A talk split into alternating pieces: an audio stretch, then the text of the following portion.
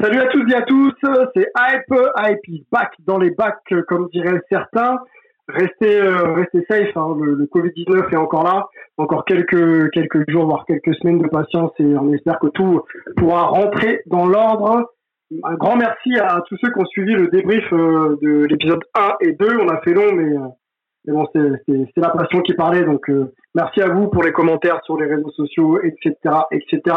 Aujourd'hui, donc, on se retrouve pour l'épisode 3 et 4, sorti euh, dimanche aux États-Unis et lundi euh, en France euh, sur sur Netflix. Euh, un événement spécial, équipe spéciale. hein, vous avez l'habitude. Euh, Laissez-moi vous présenter la hype family du soir.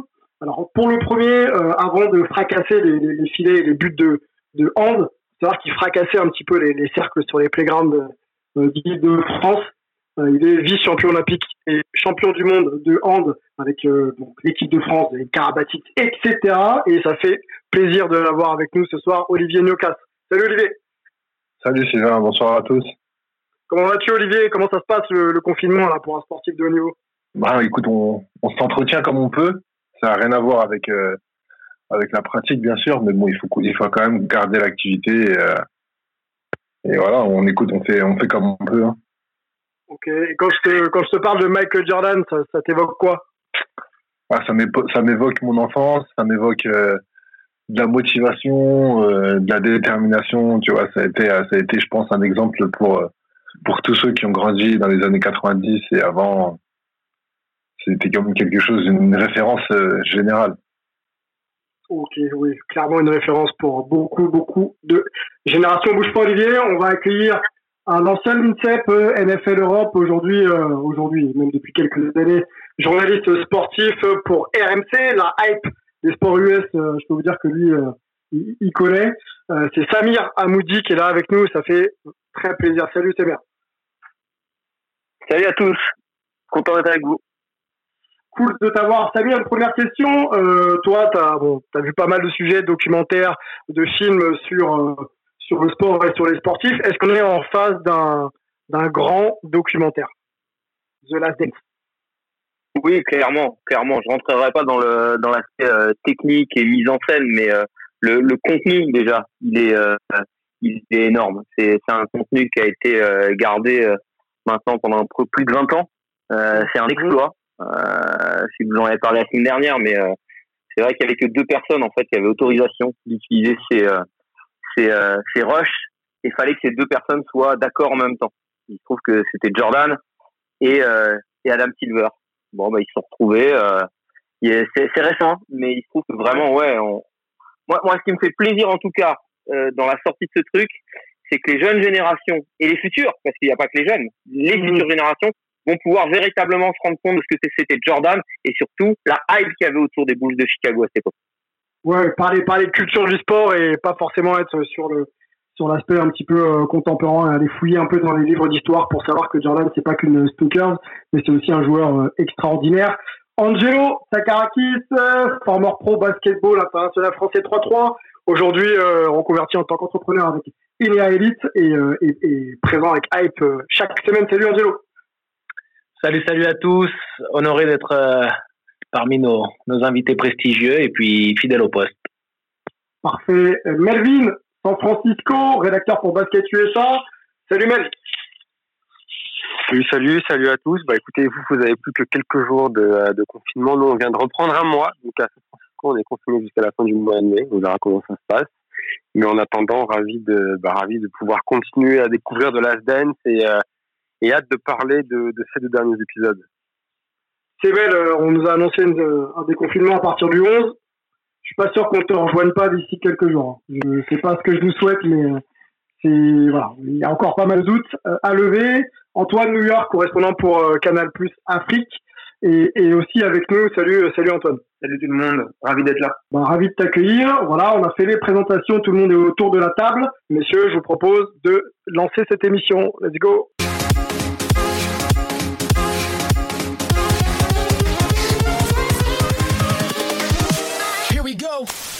Alors, si l'épisode 1 était centré sur euh, la mise en contexte euh, un peu du démantèlement de cette équipe, et l'épisode 2, euh, en gros, orienté euh, vers Scottie Pippen, On est, on est sur un, épisode 3. On va se focaliser d'ailleurs sur, sur l'épisode 3 pour, pour démarrer ce, ce, ce podcast sur Dennis Rodman. Dennis Rodman, euh, pour remettre un petit peu en contexte avant de rentrer dans le dur, faut savoir que c'était euh, un joueur, enfin c'est un joueur euh, considéré parmi les meilleurs défenseurs et rebondeurs de l'histoire de la NBA.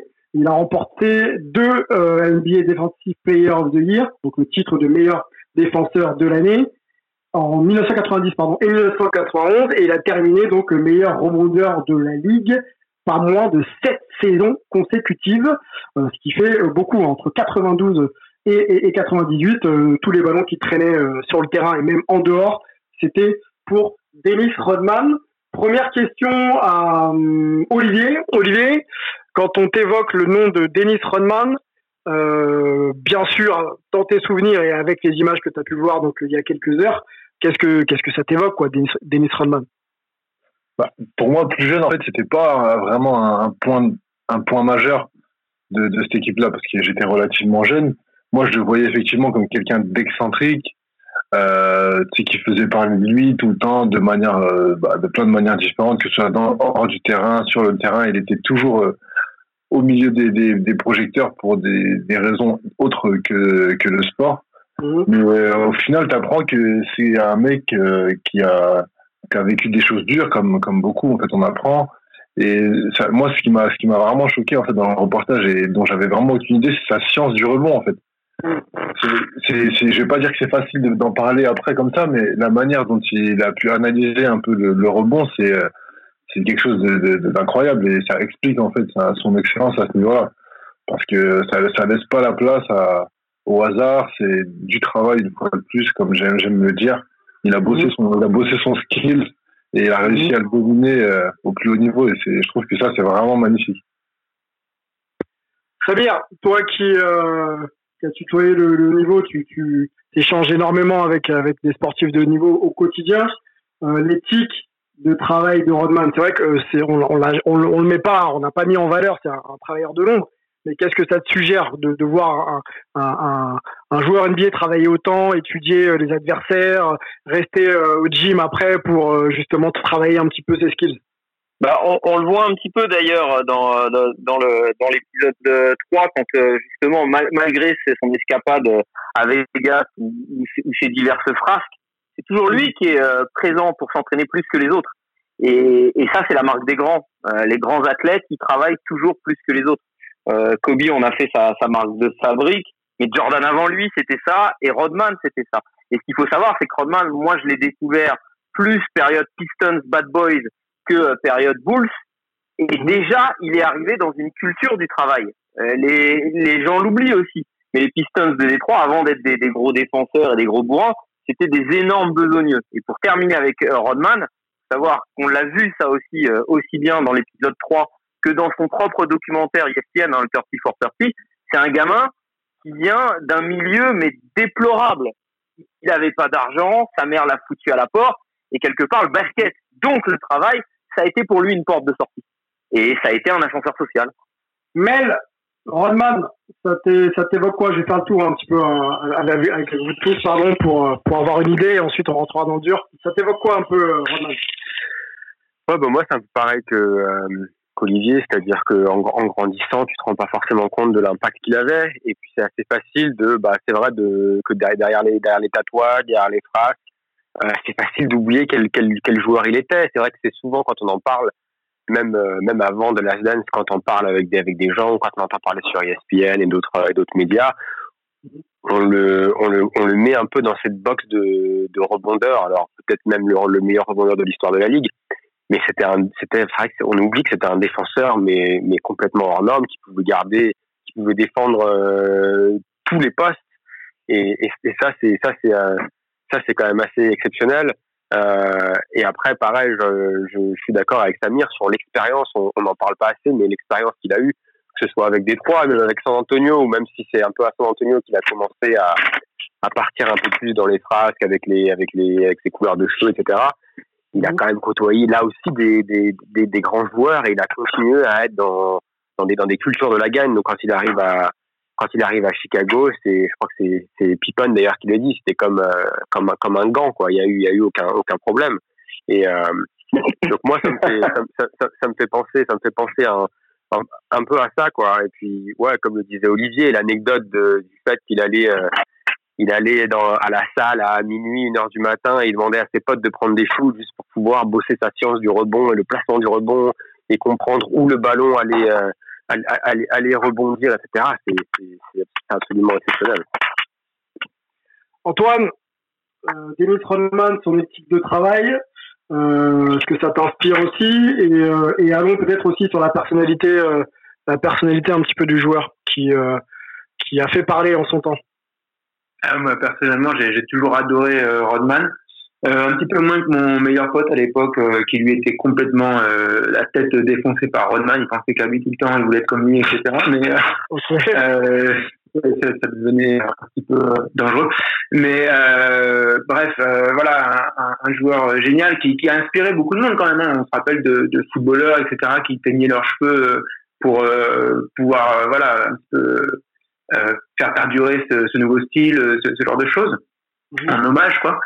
Et euh, non, et gros gros bosseur. C'est un des trucs qu'on dit pas assez, mais là on a commencé un peu à le voir et tout. Énorme bosseur, un mec qui était dans l'excès tout le temps, quoi, mais aussi dans l'excès de boulot, et aussi euh, un énorme athlète. Peut-être on aurait pu aussi en parler un petit peu plus. Euh, je crois que Jackson avait dit d'ailleurs, c'est Jackson, euh, que c'était le meilleur pur athlète qu'il ait jamais eu, sachant qu'il a coaché Jordan, Kobe, etc. Donc c'est un peu fou. Mais beaucoup beaucoup de gens le, le disent que euh, Rodman au niveau athlétique c'est juste n'importe quoi. Donc euh, beaucoup beaucoup d'évocations quand, on dit Rodman, pour moi c'est un véritable phénomène et un joueur exceptionnel dans l'histoire de la NBA à plein plein plein d'égards. Rappelons qu'il a euh, qu'il a gagné 5 titres NBA hein, et qu'il fait partie, euh, il, est, il au 4 au 14e rang euh, des, des, des, des, joueurs ayant gagné le plus de titres et il est accompagné par Kobe hein, par exemple. Hein. Kobe a gagné 5 titres et, euh, et Rodman aussi donc 89-90 avec Détroit 96 97, 98, donc le sweep avec euh, avec Chicago.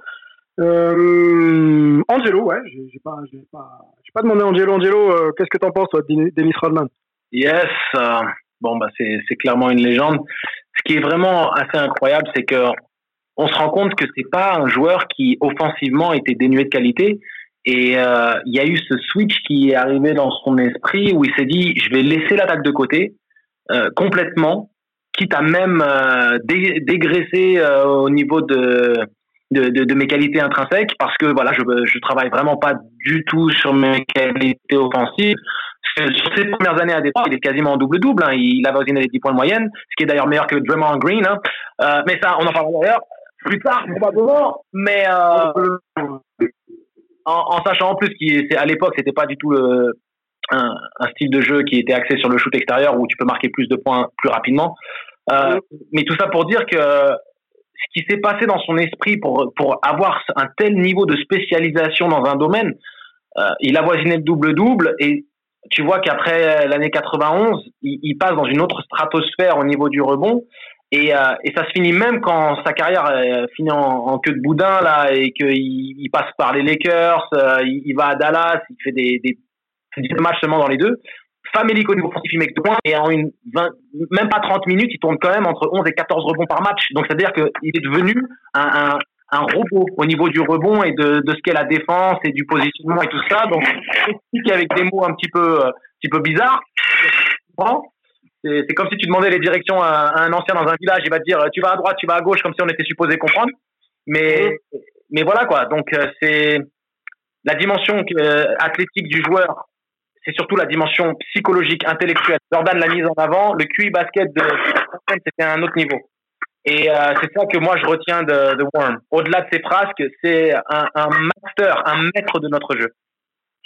Euh, Olivier Samir, allons, euh, allons un peu sur la, psychologie du joueur. Donc on va, on va essayer de faire simple, mais mais on sait qu'on a tous voilà des personnalités différentes dans un groupe et, et des rôles aussi.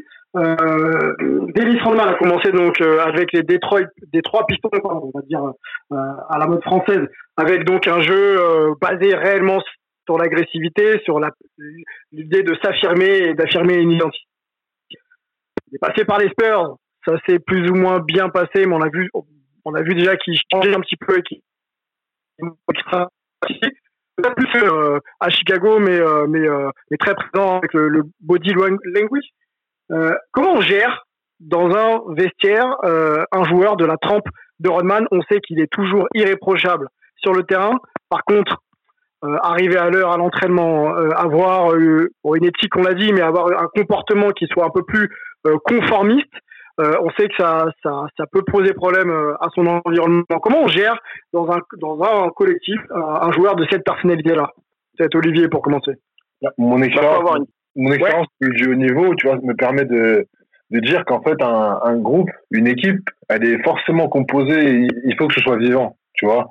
Mm. Donc, tu auras des mecs qui seront plus funny guy, tu auras des mecs qui seront plus taciturnes, mais qui seront durs à la tâche. Pour revenir sur euh, Dennis Rodman, il a eu quelques quelques coups d'excès euh, sur le terrain, donc il n'était pas non plus irréprochable. Mais euh, en tout cas, c'était un grand professionnel parce qu'il savait quand, quand il avait fait une erreur et il savait il savait faire amende honorable, comme comme comme je pourrais dire.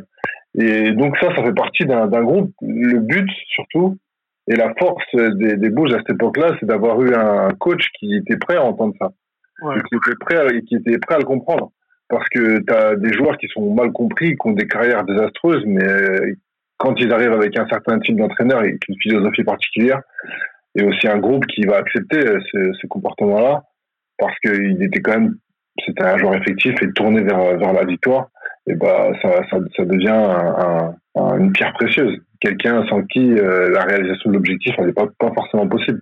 Donc moi je pense que c'est euh, en grande partie lié à, son environnement. Ça veut dire que le coach qui était euh, à même de comprendre ça à ce moment-là, les joueurs qui étaient déterminés à gagner et qui savaient que les avait fracassés plusieurs années de suite et qu'il était nécessaire à, à, la réalisation de l'objectif. Et, mhm. c'est tous ces, c'est tous ces, tous ces aspects-là qui font que Dennis Rodman est aujourd'hui, même s'il n'est pas connu comme tel, un des, un des plus grands joueurs, en tout cas, de l'histoire de la NBA, ça c'est sûr.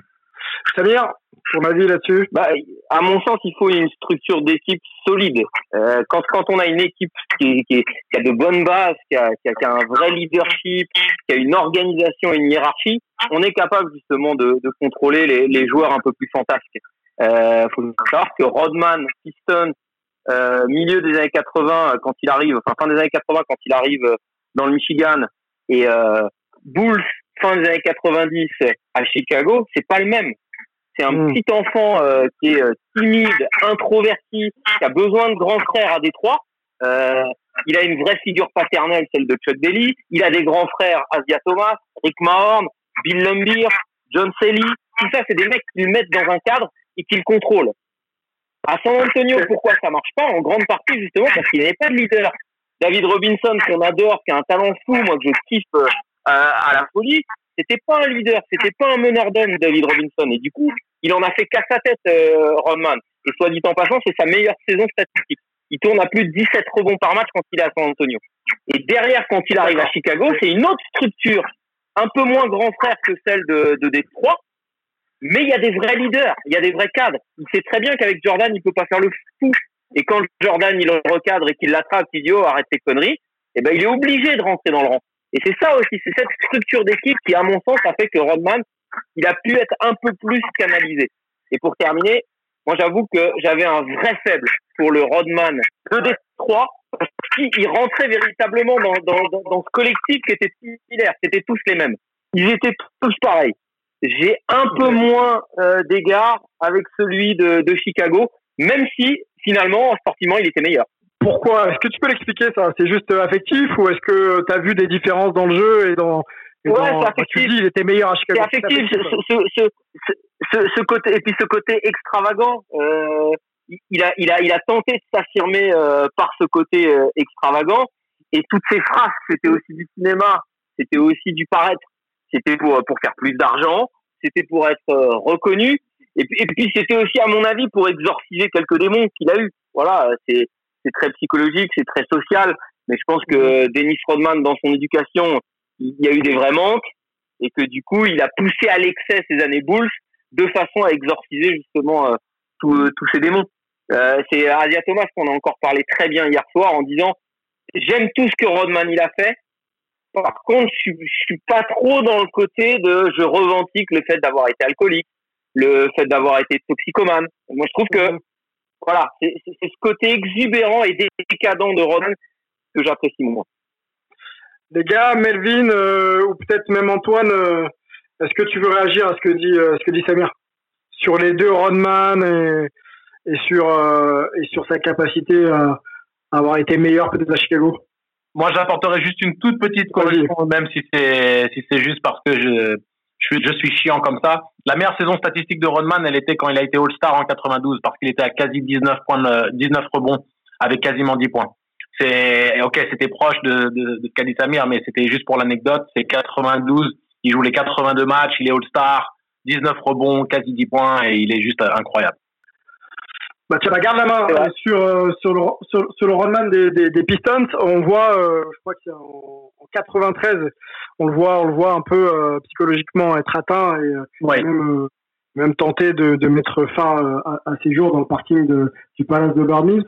Est-ce que tu crois que sur la globalité, le fait d'avoir été un, un, Pistons de Détroit, ça lui a été bénéfique? Ça lui a été forcément bénéfique parce que il a eu une véritable famille autour de lui.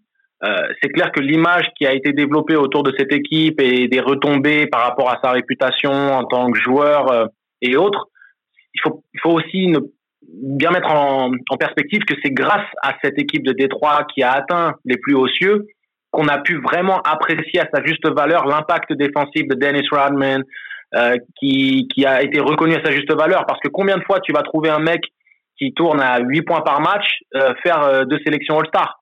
Et lui, il a deux sélections All-Star. Et c'est dû justement à, aux Bad Boys et à la grandeur de cette équipe. Le vrai problème, moi, je pense, c'est un petit peu ce qui s'est passé avec, euh, avec Mike Tyson quand, quand il perd son mentor. Mm-hmm.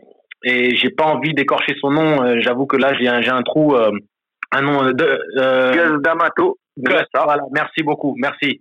Gus D'Amato.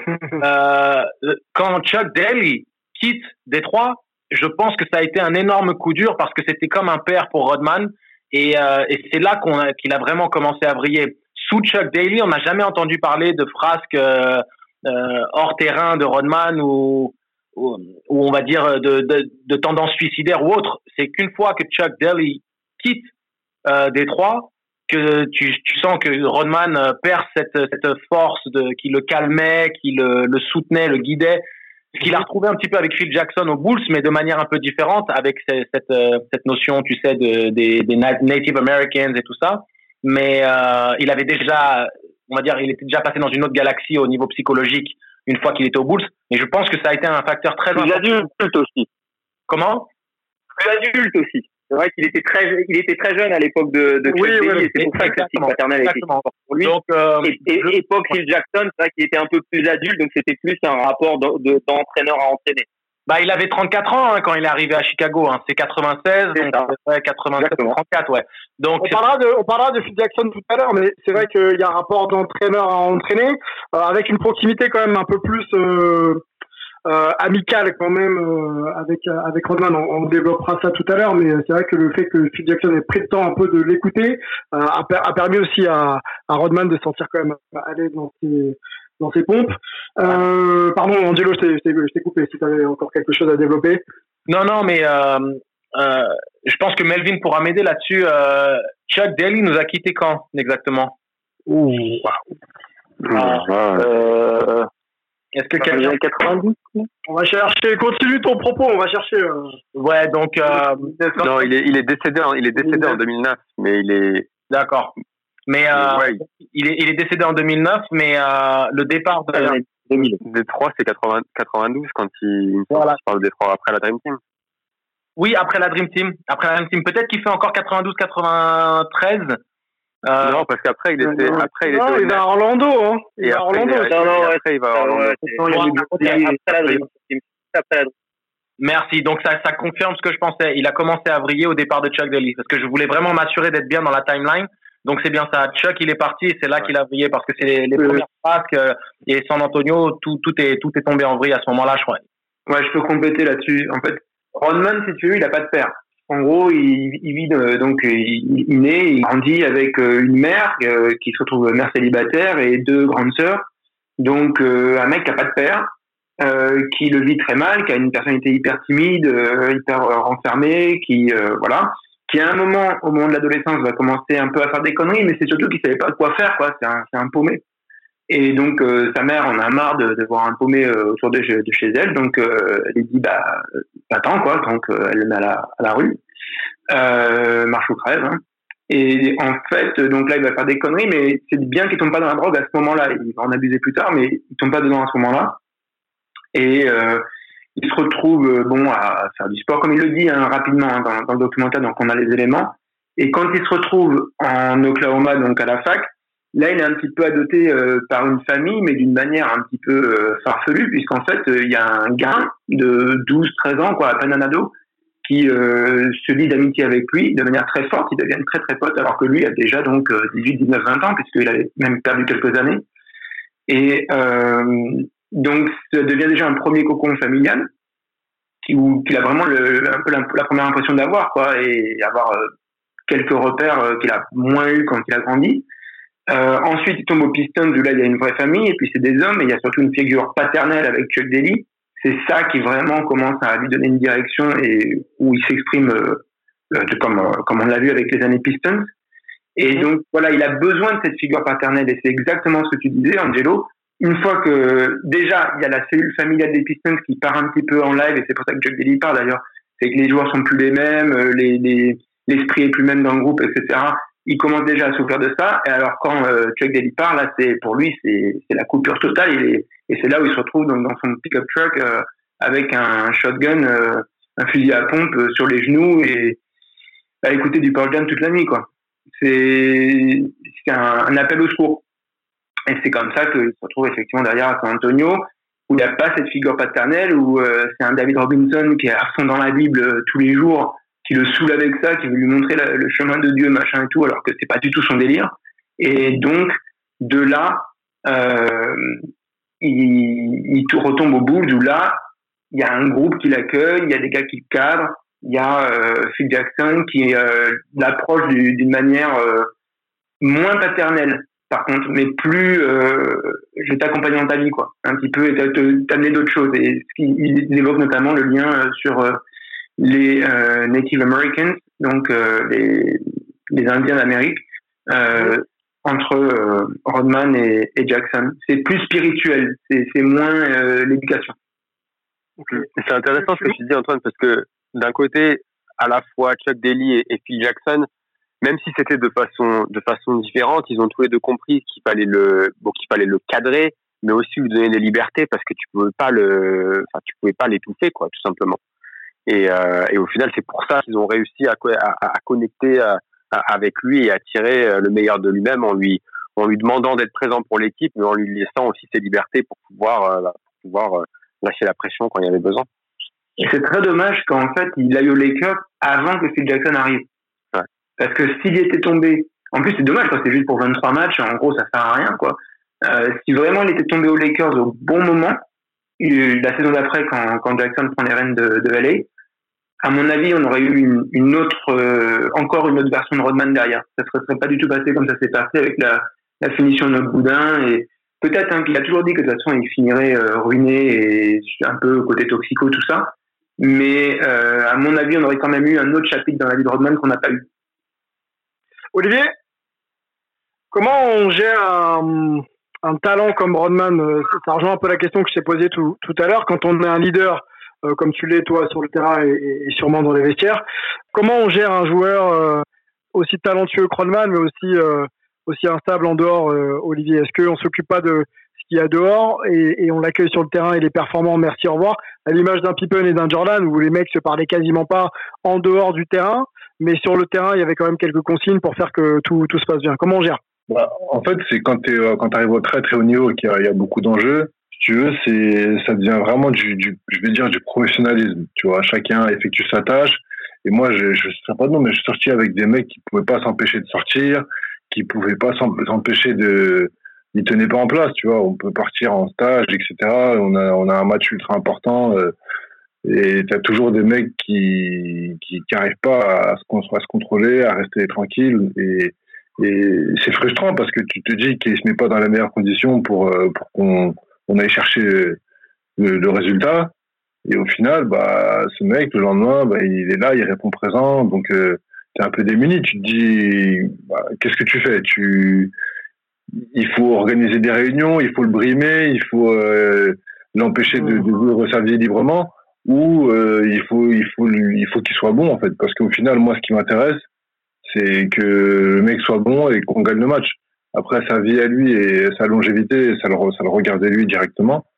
Mais euh, je pense que euh, c'est avant tout une question de d'assumer, tu vois, euh, le rôle qu'on te confie entre les mains. Parce que quand tu es un joueur important et que tu n'as pas cette discipline de vie, il faut il faut être bon, il faut assumer. Et, et moi, en tout cas, ceux que j'ai connus, en tout cas, j'en ai connu deux, j'en ai deux qui me viennent en tête, qui vraiment étaient des mecs, ça n'a rien à voir avec Joe Rodman. Mais en tout cas, ils, euh, ils étaient là, ils assumaient. Et en, vrai, tu es un peu démuni, tu peux pas dire grand-chose. Et au final, de toute façon, ce qui est le plus important, c'est la performance et le résultat. Euh. Ok, ok, ok. Samir, euh, donc Rodman arrive au Bulls en 97, hein, recruté par, par Jerry Krause et, et le staff. quelle part, on, bon, on va spoiler un peu, mais on sait qu'ils font le split, quelle part a Rodman dans les performances de Chicago et, euh, l'obtention des, trois titres 96, 97 et 98. Lui dit que euh, bon, sans lui, ça n'aurait pas pu être possible. Est-ce que tu es d'accord avec ça? Bah c'est vrai, c'est vrai, mais sans lui, comme euh, ça aurait pas pu être possible sur le premier tripit avec Horace Grant, qui est pour moi l'un des grands oubliés pour le moment, même si je suis convaincu qu'on va en entendre parler rapidement. Mais voilà, aujourd'hui on parle beaucoup des big three en NBA bah, c'était déjà le cas à l'époque. Hein. Il fallait, il fallait en quelque sorte un big three pour euh, pour arriver à aller gagner un titre. Alors, il était construit différemment euh, le big three euh, dans les années 80 ou 90, mais il en fallait un. Et à l'époque, c'était Jordan, Pippen, Rodman. Juste sur l'arrivée, une petite, c'est pas une correction, c'est juste une information. Mais il n'a pas été bien accueilli, Rodman au Bulls. Hein. Faut quand même s'en souvenir. Hein. Scottie Pippen, il en voulait pas. Scottie Pippen, il se souvenait de toutes les tartes qu'il avait pris par Dennis Rodman et Bad Boys euh, à la fin des, des années euh, des années 80, euh, les Bulls généralement ils en voulaient pas de Dennis Rodman. Et, et c'est Jerry Krause qui a fait l'effort de, de, convaincre tout le monde de Phil Jackson à Michael Jordan en leur disant c'est là c'est notre pièce manquante. Que vous le vouliez ou non c'est lui notre pièce manquante et il peut nous apporter quelque chose. Et il a réussi à convaincre Jordan en premier Phil Jackson par la suite qui eux-mêmes ont réussi à convaincre Pippen mais le plus grand détracteur de, de, de Rodman, c'était Pippen. Il pouvait pas le saquer. Et il n'en voulait pas dans son équipe. Mais pour répondre à ta question, oui, c'est une part, mais prépondérante du, du deuxième truc des Bulls, euh, Dennis Rodman. Euh, Jay Krause qui est un peu dépeint comme, euh, comme un, un, pas, un tyran, mais en tout cas quelqu'un qui n'a euh, pas de bonne relation avec, avec ses joueurs. Il est quand même à l'origine de beaucoup de bons coups. Hein. Si c'est lui qui fait venir Rodman et qui l'impose à Phil Jackson, quand on sait la relation que les deux avaient, et à Jordan aussi, quand on sait que la, la, enfin, la relation que les deux avaient, Jordan, donc Jerry Krause, c'est quand même un, bon coup, un bon coup de, de la part du, du GM. Melvin, j'ai une question avant d'aller sur un autre thème. Euh, voilà, on fait pas mal de, on essaye, en tout cas certains essayent, c'est un peu compliqué d'établir des critères objectifs, mais de se projeter avec la nouvelle génération, la génération même actuelle, euh, pour essayer de voilà d'avoir des morphotypes et de se dire quel joueur pourrait euh, ressembler à à Dennis Rodman, le rôle, l'impact, les performances, la personnalité et certains convergent vers Draymond Green on sait que Draymond Green est une grande gueule, quelqu'un qui joue un rôle important, euh, qui a joué un rôle important dans l'obtention des titres des Warriors et qui est le leader vocal et charismatique euh, de l'équipe, même si Steph euh, fait beaucoup un peu plus silencieusement. Aujourd'hui, est-ce qu'on peut mettre les deux au même niveau? Alors, je ne sais pas si on peut les, mettre au même niveau, mais je pense que qu'on peut les comparer et euh, comme on en parlait un peu avant en préparation de en préparation de l'émission, pour moi ce ne sont pas les mêmes les mêmes joueurs. C'est-à-dire Rodman, on parle du potentiellement même pas potentiellement sûrement du meilleur du meilleur rebondeur de l'histoire. Euh, mais au niveau du rôle qu'ils jouent pour chacune de leurs équipes, euh, donc comme le comme tu le disais dans, dans le je crois c'est l'épisode 3 qui commence où il dit ben sans moi on, on, on gagne pas le titre parce que Michael et Scotty ils ne font pas ce que je fais. Et ça, c'est ça, c'est vrai aussi de, de Draymond. Avec, si tu prends le premier titre, par exemple des euh, des, euh, des, des Warriors, Steph, Clay, Iguodala, ne font pas ce que Draymond fait. Donc pour moi, il y a ce parallèle entre le, le, le, le pitbull qui était Rodman et le pitbull qui est Draymond, celui qui va qui va un peu foutre la merde, qui va rentrer dans la, dans, dans la gueule des adversaires, qui va essayer de, euh, de, les, de les faire déjouer. Pour moi, là, il y, a une, il y a une vraie comparaison. Et, et je pense qu'avoir un joueur comme ça était nécessaire pour les deux équipes. Euh, comme l'a dit Samir, je pense qu'il est, c'est, une partie primordiale du, du, du deuxième triple des Bulls, comme Draymond est une partie primordiale du, euh, du, du, succès des Warriors. Donc pour moi, sur cette partie-là, ils sont, ils sont comparables. Après, au niveau, au niveau du jeu, ça n'a rien à voir. Draymond est sûrement euh, au niveau offensif et sa, sa, sa science de la, et comment il manipule le pick and roll, son jeu de passe, etc. Et au-dessus sûrement que, que, que Rodman, mais par contre Rodman au niveau de sa science du rebond, euh, ça n'a rien à voir, on ne peut pas le comparer à Draymond sur ça, mais pour moi il y a quand même des similitudes qu'on ne peut pas qu'on peut pas ignorer. Angelo, tu voulais réagir? Yes, um, en fait, euh, je suis tout à fait d'accord avec ce que, ce que met en avant Melvin. J'apporterai une petite nuance et c'est là où euh, même s'ils ont un impact vis-à-vis de leur équipe respective qui soit comparable, et on ne peut pas retirer à Draymond euh, son rôle dans, dans, la conquête des titres avec les Warriors, la grande différence entre un Draymond et un, et un Rodman, qui a été euh, mis au grand jour cette année, c'est que Rodman, quoi qu'il arrive, peu importe l'équipe, il va à San Antonio avec un David Robinson en mode MVP, c'est 18 rebonds par match. Il va avec les Bulls, avec Jordan, Pippen et consorts, c'est 18 rebonds par match. Il va avec les Bad Boys, c'est 18 rebonds par match. C'est-à-dire que peu importe la formule, peu importe l'équipe, peu importe les talents qu'il y a autour de lui, il aura un impact prépondérant sur chacune des équipes qu'il aura et il pourra se rentrer même être l'homme glu comme il a été avec l'absence de Pippen euh, pour les Bulls. Draymond, il a été catastrophique cette année en l'absence de, de, de Steph et de Clay. Toutes ces lacunes ont été mises en avant et son rôle de facilitateur, parce que c'est probablement, et il le dit lui-même, et je vais être d'accord avec euh, Draymond, que c'est probablement le meilleur poseur d'écran de la ligue, je veux bien lui accorder. Que ce soit un, un, excellent passeur, un mec capable de créer, je lui accorde. Mais s'il n'a pas un système avec des stars autour de lui pour pouvoir exister et vraiment donner sa plénitude, ça devient un joueur très basique, très lambda. Alors que Rodman reste Rodman, peu importe le profil d'équipe, et c'est là où la grandeur du joueur vraiment euh, est, est, marqué, si tu veux, et que là, tu dois les différencier. Dans l'impact, je rejoins Melvin, mais quand il est de question de comparer les joueurs, même s'ils ont un profil différent, euh, Rodman, c'est une autre galaxie en comparaison à un Drummond Green. Je pense qu'Antoine va, va, te répondre et ensuite on, on, on essaiera d'avancer. Antoine, vas-y. Ouais, je suis d'accord sur le côté, euh, c'est complètement à notre niveau. Euh, donc je suis d'accord avec Angelo sur le côté, c'est complètement à notre niveau. Rodman euh, comparé à un Draymond Green, quoi. Draymond Green à la limite euh, plus proche d'un Horace Grant peut-être ou à placer un peu entre les deux. Mais bon, Draymond Green euh, finalement il a quoi? Il a cinq vraies saisons au compteur. Il a encore du temps. Euh, après, moins d'accord avec toi, Angelo, parce que bon, euh, on l'a jamais vraiment vu sans un gros effectif autour de lui, donc euh, on peut pas vraiment dire qu'est-ce que ça aurait donné. Certes, il prend toujours beaucoup de rebonds, hein, mais euh, à part ça, bon, je pense pas qu'on ait vraiment de quoi euh, avoir matière à comparer. Euh, et finalement, sur la science du jeu, Rodman, d'ailleurs, c'est mentionné dans l'épisode 3, Jordan le respecte beaucoup. Hein. Il, y a, il y a une vraie capacité à, à, comprendre le jeu aussi moins passeur.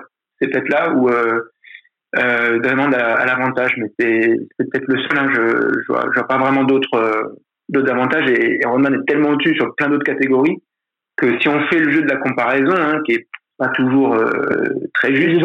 Mmh. Ouais, ou évident ou autre, euh, gros avantage Rodman quoi. Mais Rodman, c'était un, capeur, un passeur tout à fait capable. C'est-à-dire oui. que euh, il avait une, une, qualité de relance sur des longues passes de quarterback. Euh, il faisait des passes à la volée. Il avait une vraie science du jeu, si tu veux. Tu le vois sur certains highlights dans le dans le documentaire. C'est surtout que c'était pas un aspect, comme c'était pas un manieur de ballon primaire, c'était oui. pas un gars dont la qualité de passe sera, sera vraiment mis en avant. Mais sur l'attaque en triangle, il faisait des passes euh, très intelligentes. Il comprenait le jeu et euh, il avait cette capacité de relance et de réaction. La, la différence, triangle, c'est, c'est, on sait très bien qu'il faut être un joueur intelligent, ne serait-ce que pour être dans un effectif où tu joues attaque en triangle et il y jouait 35-36 minutes par match.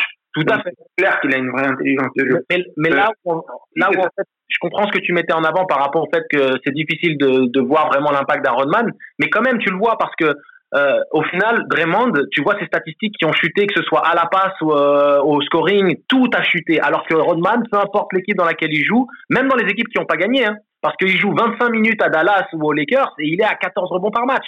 C'est-à-dire que, c'est-à-dire que il, quoi qu'il arrive, peu importe l'équipe, il a une telle maîtrise de son art, alors que Draymond, et on va lui donner le, le fait qu'il soit plus jeune et autres, et j'espère pour lui qu'il va continuer sur une progression qui, qui va lui permettre de, de, fermer la bouche de plein de, de haters dont je fais partie. Mais, mais, euh, mais si tu veux. On a bien vu, on a bien vu. Oui, mais bon, après, j'aurais jamais été un hater s'il avait pas osé, s'il avait pas, euh, si c'était pas permis euh, de, de, parler à Charles Barkley de, bon, la mais, manière dont il a Messieurs, il faut, il faut qu'on, faut, faut, arriver à conclure ce débat intéressant. J'ai deux questions, enfin une question similaire à nos deux invités. Vous avez un, un choix de draft.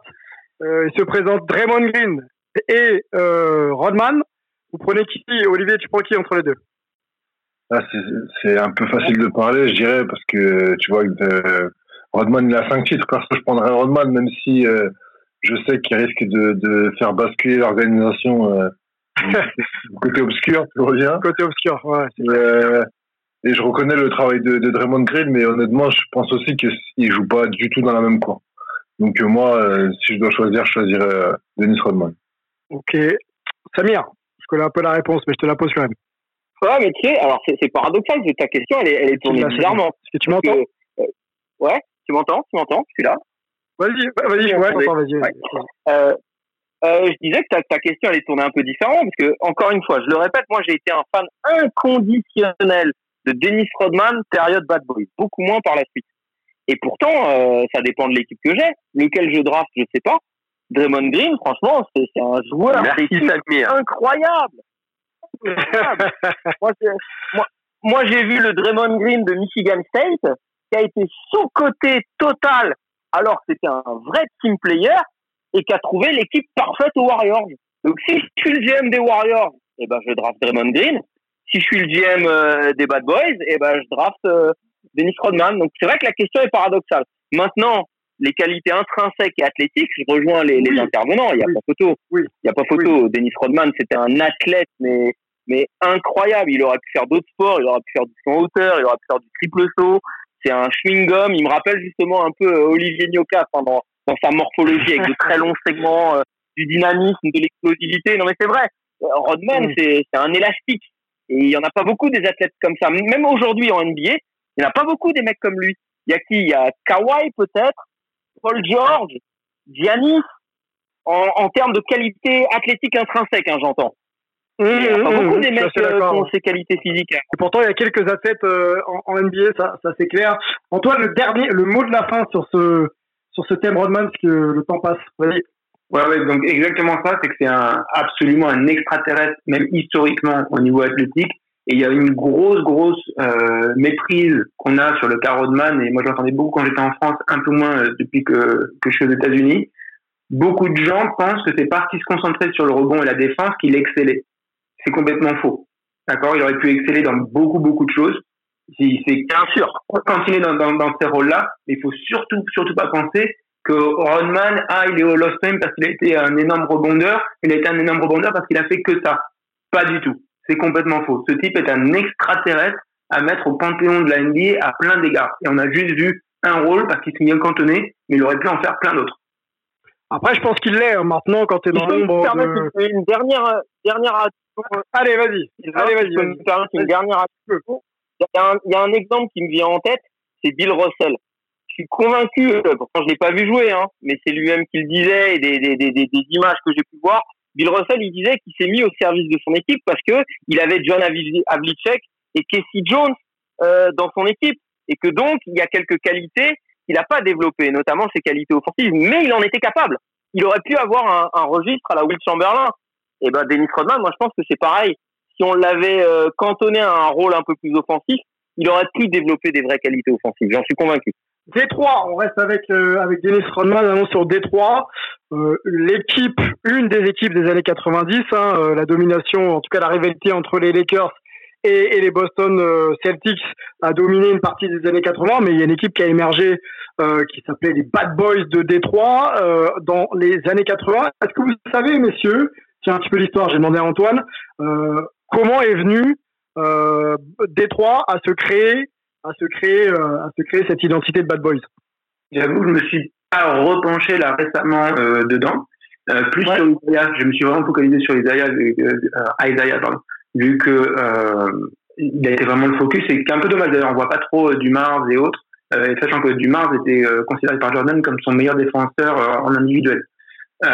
mais 85-86, je vais télé 85-86. Euh, l'année, la, saison d'avant, ils font une belle série euh, de playoffs contre contre Boston, mais euh, c'est pas c'est pas suffisant pour pour dominer les Celtics de Larry Bird. Donc 85-86, ils se retrouvent face à Dominic Wilkins et et, les Atlanta Hawks et cette équipe des Hawks joue, mais avec une dureté comme comme rarement ça l'a été en série de playoffs. Et c'est Chuck Daly lui-même après l'élimination qui qui explique qu'il va falloir revenir avec une autre identité si on veut espérer euh, euh, déjà euh, passer une nouvelle fois à Atlanta si la franchise devait être opposée à nous et ensuite forcément les, les Celtics de de Larry Bird. Un petit mot peut-être. Mais moi, pour, pour, pour juste, si on se replonge bien dans le documentaire euh, 30 sur les Bad Boys, il y a énormément d'infos là-dessus. Donc juste une impression, si mes souvenirs sont bons, mais pas rafraîchis récemment, voilà, c'est exactement ce que tu décris, c'est qu'il leur faut quelque chose en plus. Ils n'ont pas euh, forcément un, un, athlète de fou comme Dominic Wilkins à, Atlanta. Ils n'ont pas l'armada euh, tout à fait qu'ont les Celtics en termes de, de, de talent et de, de, capacité à, à, jouer au basket, quoi, quelque part, euh, individuellement. Euh, mais euh, par contre, ils peuvent amener un truc que d'autres n'ont pas. Ils ont déjà un très très gros talent. Leur meilleur joueur, c'est Isaiah Thomas, qui a un côté limité quand même par sa taille en termes de talent pur et de, côté compétiteur. Il est au niveau d'un Bird, Jordan et, Magic, mais il est limité physiquement. Et euh, donc, il faut trouver quelque chose de plus, et c'est là où ils deviennent les bad boys. Samir, euh, je, te voyais échanger euh, sur, sur Twitter avec des tweetos sur, sur qui était Isaiah Thomas. Est-ce que tu peux nous, nous en parler? C'est vrai qu'aujourd'hui, on parle beaucoup des, des Young, etc. Mais qui était euh, Thomas à l'époque euh, Remets un peu l'église au, milieu du village, s'il te plaît. ben, Thomas, c'est à mon sens, parce qu'il y en a eu d'autres, hein, attention, il faut, faut surtout pas faire de généralité. Des euh, Timmy Archibald, euh, on parlait tout à l'heure, des Casey Jones, il y en a eu des, des bons petits meneurs. Mais Asia Thomas, ça a été le premier vrai petit meneur de l'ère moderne. Celui qui a dit, je suis petit, mais c'est pas pour autant que je serais pas une star NBA. Et, et ça a été une star universitaire à Indiana, euh, Bob Knight, enfin, il a un cursus spécial, il a, ça a toujours été cette mentalité me against the world, moi contre les autres. Et, et c'est mm. ça aussi qu'a forgé euh, Asia Thomas. C'est se dire, et encore, encore hier soir, il le disait, c'est à mon époque, il y avait les Sixers de, de Dr. J et Moses Malone, il y avait mm. les Celtics de Larry Bird et de Kevin McHale, il y avait les Lakers de Magic Johnson et de Karim Abdul-Jabbar, ben, il a fallu faire une place. Sauf que moi, dans mon équipe, j'avais pas ce Big Two, ce Big Three. J'étais tout seul, j'étais le seul All-Star. Alors oui, certains vont dire, il y avait Joe Dumars, et j'adore Joe Dumars, attention, hein. euh, joueur exceptionnel. Euh, il y avait Bill Lumbier, mais c'était pas des, des All-Stars véritables. C'était pas des, des, des All-Stars euh, pérennes. C'était des, des All-Stars sporadiques. Une mmh. année, il cartonnait, et, et basta et, c'était un petit peu justement le la star isolée dans son équipe. Et il a fallu justement, grâce à, à Chuck Daly, eh ben, construire un effectif, construire une identité, construire cette mentalité. Et cette mentalité, c'était celle de on défend plus que les autres. Et pourtant, euh, tu l'as dit tout à l'heure avec les Hawks d'Atlanta, euh, les Bucks de Milwaukee de l'époque, les Celtics, c'était des crevards. C'était une ligue défensive, la, la NBA Et le dernier point, c'est que cette équipe, elle était ultra collective, aussi bien défensivement, mais les gens l'oublient aussi, offensivement. C'était l'une des powerhouses offensives de la NBA, les, les, les Pistons de Détroit. C'était l'une des équipes qui marquait le plus de points. Donc ça aussi, il faut leur redonner, et il faut redonner ça aussi à Asia Thomas. Asia Thomas, ça a été l'un des premiers meneurs aussi en, en 20-10. C'est un mec qui mettait 20 points et qui donnait 10 passes.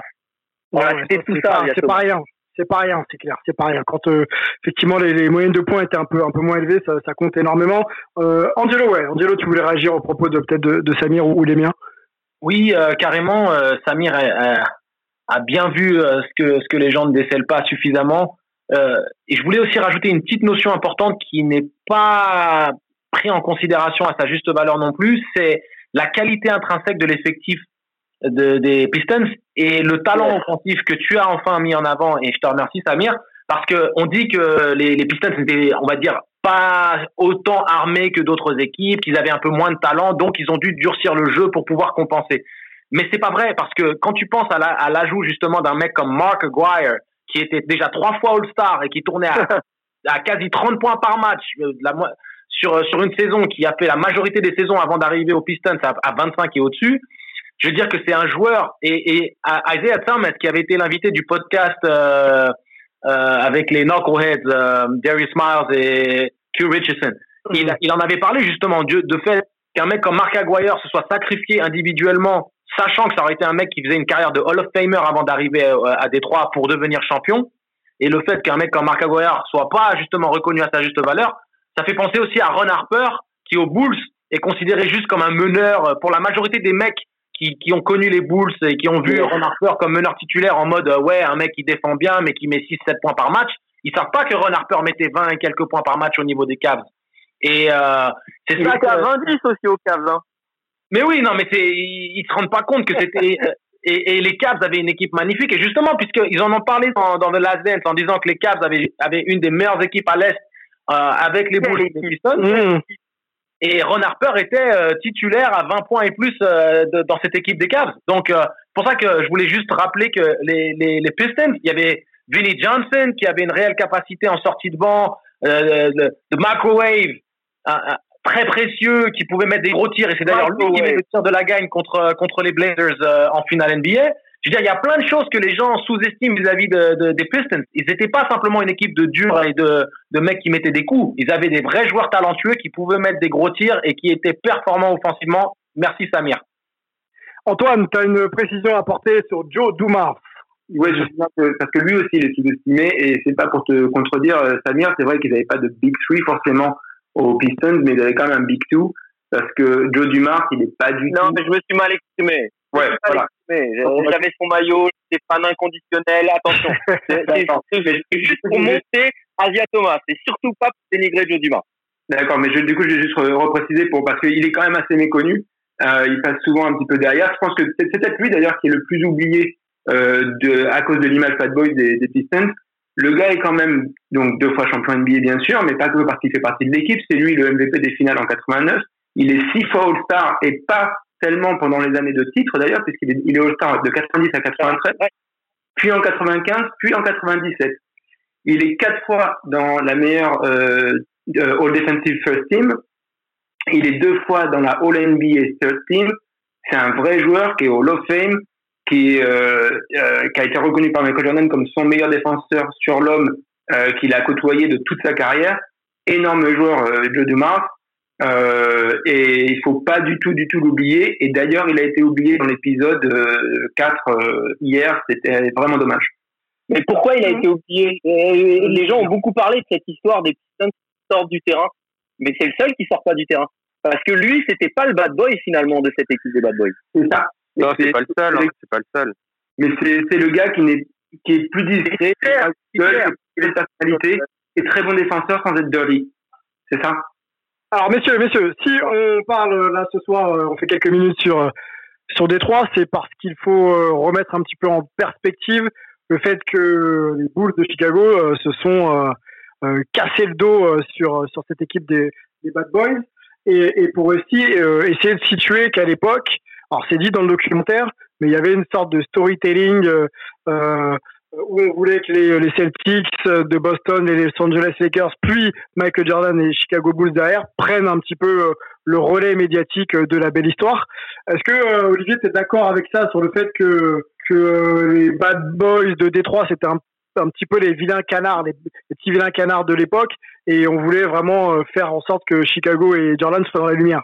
Moi, comme, comme je l'ai vécu, c'est sûr que pour la Ligue, avoir un Michael Jordan, c'est une opportunité extraordinaire d'exporter la Ligue, etc. Il y a des, il y a des enjeux qu'on ne connaît pas forcément et, et qui entrent forcément en ligne de compte. Mais euh, il y a une chose sûre, c'est qu'ils ont montré le, le sport, euh, le sport reste le, la, la mesure en fait euh, ultime. Ça veut dire que tu peux être Michael Jordan, tu peux avoir la ligue avec toi et être le chouchou de, tous. Bah, si on veut casser les dents, et ben on va le faire. Et je pense qu'ils ils l'ont bien montré. Après, c'est aussi une adaptation de l'autre côté. C'est la, la, loi du sport, hein. la, façon dont les équipes s'adaptent à, à, une adversité, etc. Et moi, je, en tout cas, à l'époque, je l'ai pas vu comme une injustice que, que les, euh, les Pistons euh, euh, arrêtent un peu leur hégémonie comme ça sur la NBA. Enfin, c'est quelque chose qui s'est passé parce que les Bulls ont entrepris euh, une manière différente de travailler. Ça, c'est quelque chose que j'apprends aujourd'hui et que je comprends un peu mieux, que j'ai compris plus tard en fait que quand je le suivais quand mhm. j'étais jeune. Mais euh, moi, je pense que c'est la loi du sport. Et malgré le fait que Jordan soit vraiment le chouchou, le meilleur joueur du monde, etc., la, la star ultime du sport, on a bien vu que ça ne suffisait pas pour, euh, battre un collectif qui était euh, rodé et prêt à en, découdre. Et pas seulement qu'en mettant des coups, mais ils ont montré, euh, c'est pas que ça qui a fait euh, qu'ils se sont imposés, qu'ils ont gagné les titres aussi, tu vois. Mmh, mmh. Le documentaire montre aussi, même si je pense que tu, tu maîtrisais déjà, déjà point, une grosse, grosse, grosse agressivité, une identité d'équipe qui, qui, mise énormément sur, une, sur la dureté et sur même l'intimidation toi, euh, en tant que sportif de haut niveau, euh, quelle, quelle, quelle place t'accordes euh, au fait qu'il faille être dur et que ça puisse t'aider de temps en temps à, gagner ou à renverser une situation? Il y, a, une chose, je pense, qui est universelle dans le sport, c'est qu'un match, tu le gagnes pas. Tu peux avoir, tu as des équipes comme Dallas qui ont eu après des, des, des, des, des attaques fulgurantes, etc. Mais dans l'absolu, tu tu gagnes pas un match avec une si t'as pas de défense en fait. C'est c'est le c'est le point d'ancrage, j'ai envie de dire, d'un d'une équipe. C'est là où tu bâtis un peu tes fondations, où tu peux euh, aller chercher vraiment, tu vois, tes fondamentaux, te recentrer sur un truc qui est moins, je veux dire, moins lumineux. C'est c'est un peu une tâche une tâche de l'ombre, mais mmh. c'est indispensable d'avoir une défense euh, de faire. Et il l'avait bien compris, ça. Il l'avait bien compris et, ça s'est vu par la suite. Mel, Mel euh, est-ce que tu penses que justement ce marketing et même cette identité autour des bad boys de Détroit euh, les a un peu, entre guillemets, euh, pour le grand public, hein, je parle du grand public, les a un petit peu salis et un peu ternis cette espèce de, de legacy qu'ils ont laissé dans les années 80, parce qu'ils prennent quand même deux titres, enfin 90 aussi. est-ce que, est-ce que tu vois le fait qu'on parle pas assez d'une équipe euh, collective euh, euh, parfaitement huilée, c'est pas lié au fait que les mecs étaient des bouchers sur terrain, quoi. Non, ouais, bah, c'est clair que vu que vu qu'ils sont connus avec ce avec ce surnom des bad boys, la première chose à laquelle on pense, c'est justement ce que ce que tu mentionnais, donc cette dureté, l'intimidation et du coup le bah, l'aspect stratégique et les raisons derrière cette dureté, elle passe un peu elle passe un peu à la trappe. Et après, comme on en a parlé, c'était loin d'être euh, juste des euh, juste des gars qui jouaient qui jouaient dur. Euh, Angelo l'a dit, Samir l'a dit. En attaque, ils étaient ils étaient aussi exceptionnels. Après, malheureusement pour eux, ils sont tombés ils sont tombés dans une ère où quand tu es bloqué entre d'un côté Bird Magic et de l'autre côté Jordan, bah, d'un point de vue marketing, c'est quand même c'est quand même difficile de, de, de faire son trou, surtout que le un, mec comme Asia Thomas ou un mec comme Bill Lambier avait pas la personnalité euh, mercuriale d'un Michael Jordan ou d'un ou, d'un Magic Johnson. Donc forcément, c'est plus difficile de, de, de, de marquer l'histoire euh, comme ça. Après, on, on se souvient d'eux comme les comme les Bad Boys. Et là, je pense que on l'a vu dans l'épisode, euh, bah, je parle un peu sur l'épisode 3 et 4. Et c'est ce que Angelo disait il y a, il me semble, il y a deux semaines sur notre épisode des années 80. C'est que cette équipe-là des Bad Boys, elle a été euh, nécessaire pour permettre aux Bulls, tant euh, collectivement que à Jordan individuellement, de vraiment se transcender et de devenir ce ce qu'ils sont devenus dans les années 90. Euh, on, allons là-dessus, mais merci pour la transition, Samir. quelle est l'importance du de la difficulté que ça a été de passer de passer donc Détroit pour Chicago? Dans euh, la suite, dans ce qu'on connaît aujourd'hui, dans, euh, dans, dans, dans, dans l'aura de Michael Jordan, dans sa capacité à avoir gagné toutes ses finales, etc. C'est quoi le rôle de, de Détroit là-dedans? Je manque d'adjectifs parce que ça a été essentiel, déterminant, euh, omniprésent. Sans les Pistons, Jordan et les Bulls, c'est pas Jordan et les Bulls. Sans les Pistons, jamais ils gagnent leurs trois premiers titres et les trois suivants en, sport, euh, on peut me dire ce qu'on veut.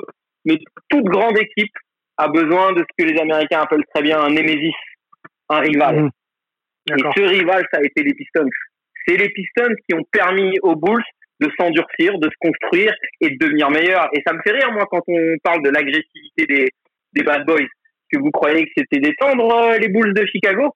Je me suis encore le, le, le, match 7 des, des, de la finale de conférence face aux Pacers en 98 entre les Bulls et, et Indiana hier soir. Mais les deux chiens de garde que c'est Pippen et Jordan, l'agressivité défensive, mais c'est incroyable. Et cette équipe des Bulls, euh, deuxième partie, c'est peut-être une des plus grandes défenses de l'histoire.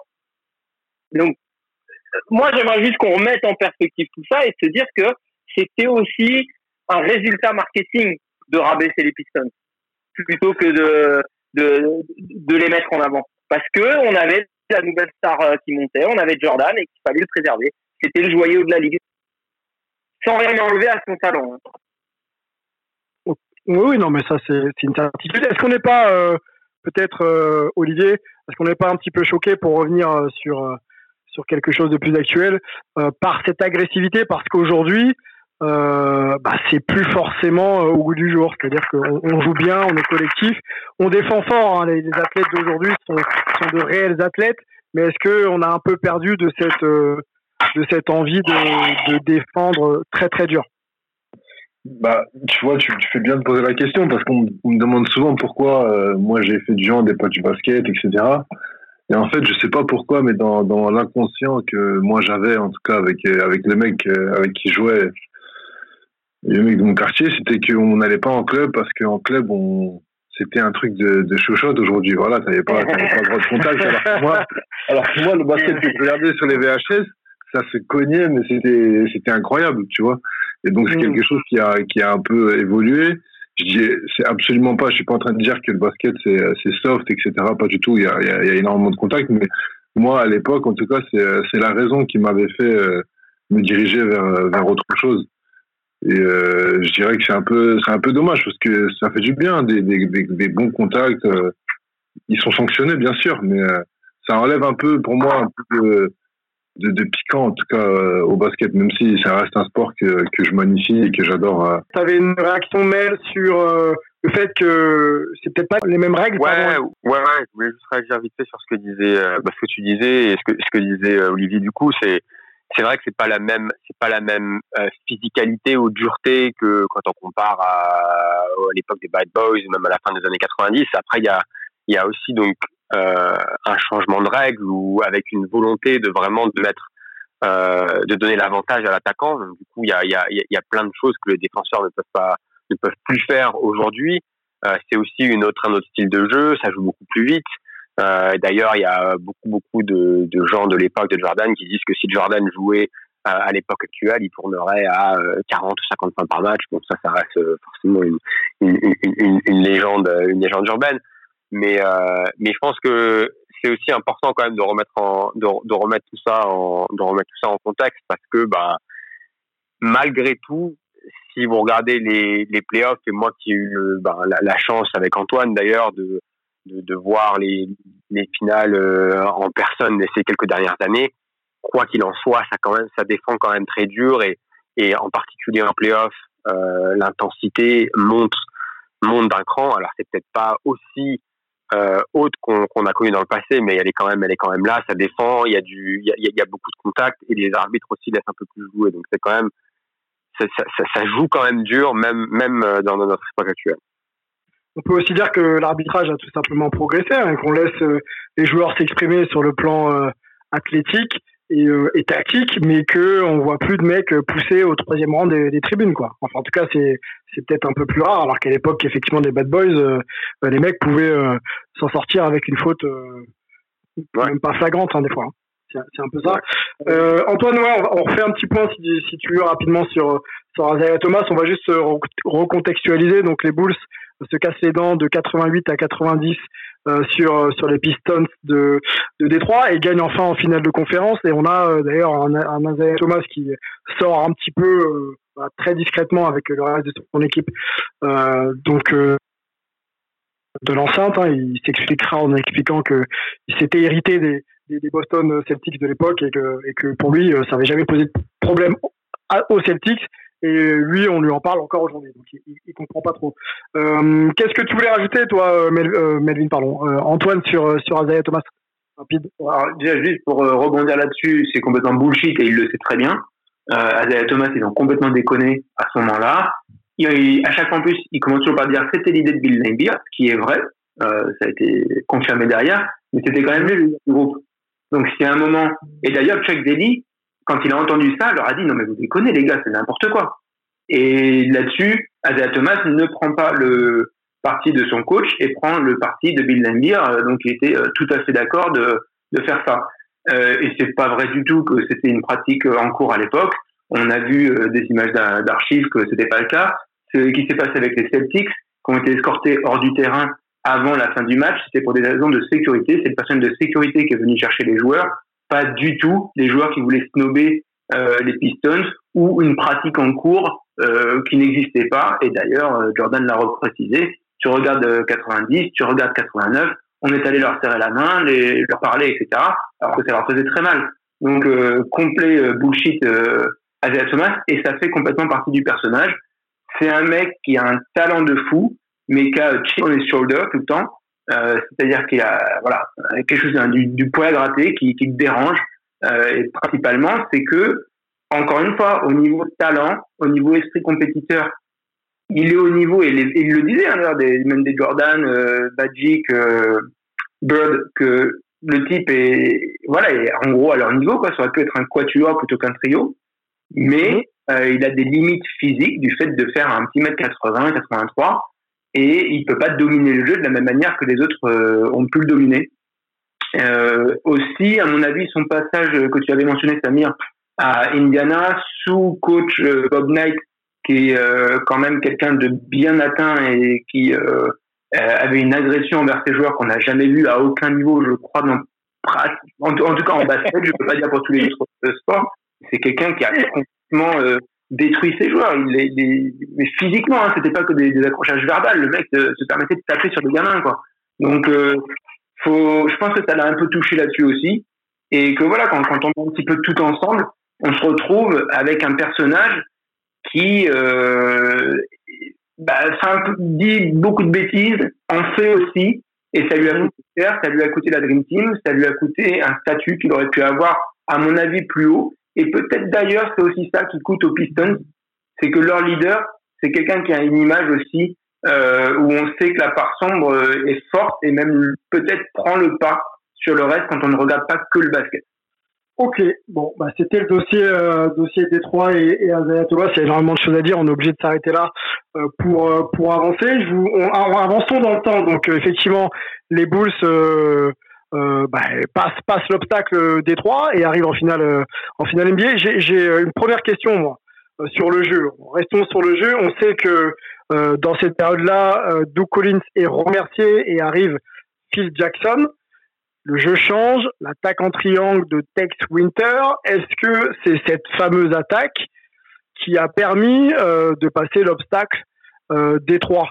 Samir Oui, en partie, en partie.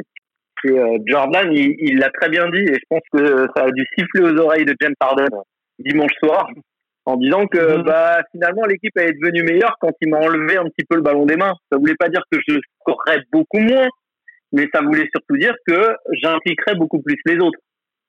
Et, et, les, et les années Bad Boys, c'est aussi ça que ça a permis euh, d'inculquer à Jordan, c'est que tout seul, il peut pas y arriver. Et que euh, ces euh, systèmes de one-on-one, isolation perpétuelle, ça ne marche pas quand on a une équipe collective autour qui dévoue toute son énergie à vous arrêter. Et, et, ça a été le génie de, de Phil Jackson, de déceler qu'il avait à ses côtés un Tex Winter qui était était grandiose. Pour la petite anecdote, il vient de Kansas State, c'est euh, l'une des universités euh, les plus euh, innovantes en termes tactiques, foot US et mhm. basket confondu. Mais, mais, mais, mais Tex Winter, pour moi, on lui donne pas le crédit qu'il mérite. Tout le monde parle de cette fameuse attaque en triangle de Phil Jackson, Phil Jackson, Phil Jackson. Non, Tex Winter.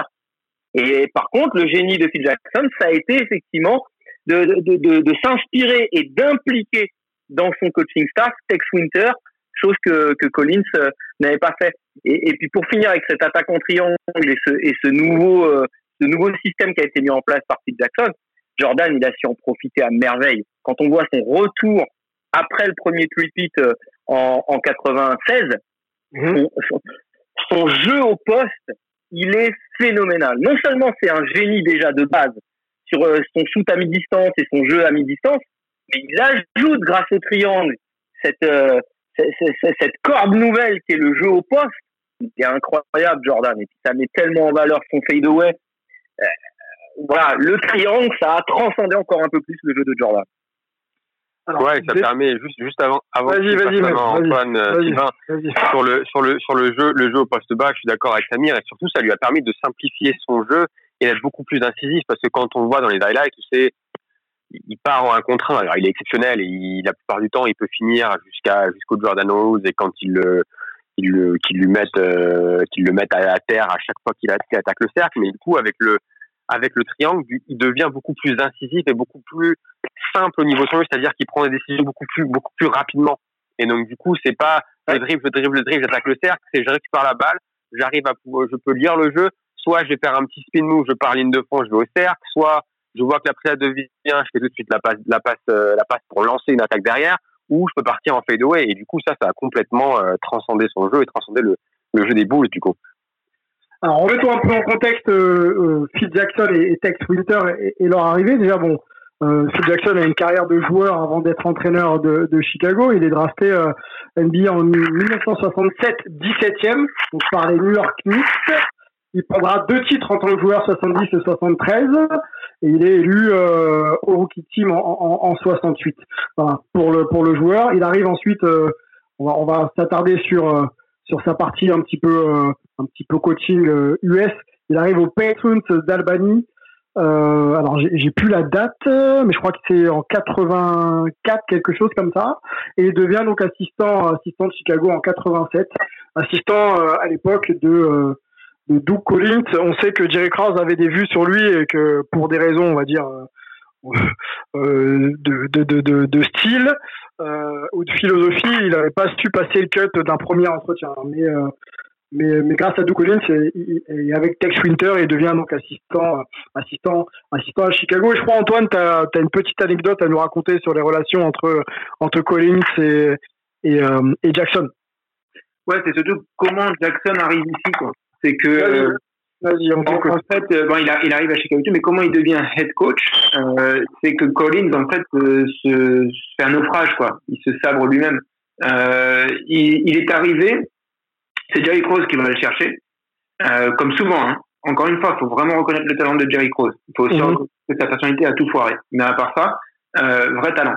à tous les niveaux, donc joueur, mais aussi draft et trade et donc aller côté des coachs. Il va chez Doug Collins contre l'avis de Jerry Reinsdorf, hein, qui en tout cas doit être vraiment persuadé par rapport à son impression initiale, euh, puisqu'il le décrit juste comme le TV guy. Doug Collins était un commentateur, un très très bon commentateur, certains le considéraient comme le meilleur analyste euh, télé à l'époque.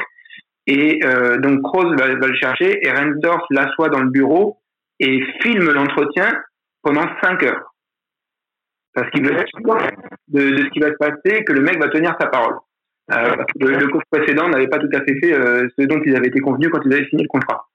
Euh, et donc Doc Collins au début ça se passe très très bien, c'est un ancien joueur, il a un super rapport avec euh, donc des joueurs puisqu'il a ce côté euh, familiarité. il permet à Jordan de s'exprimer complètement, il fait sa saison 88 qui est la meilleure saison individuelle de l'histoire, etc. Sauf qu'au fur et à mesure, il, ça va se, se déliter, il n'a pas une certaine maîtrise dans beaucoup d'aspects et c'est quelqu'un qui a une personnalité vraiment enflammée. Moi, je l'aime beaucoup, Doc Collins, mais je l'ai connu qu'après, euh, quand il est devenu euh, coach des Sixers et qu'il les avait ramenés euh, en playoff avant la période Trust the Process.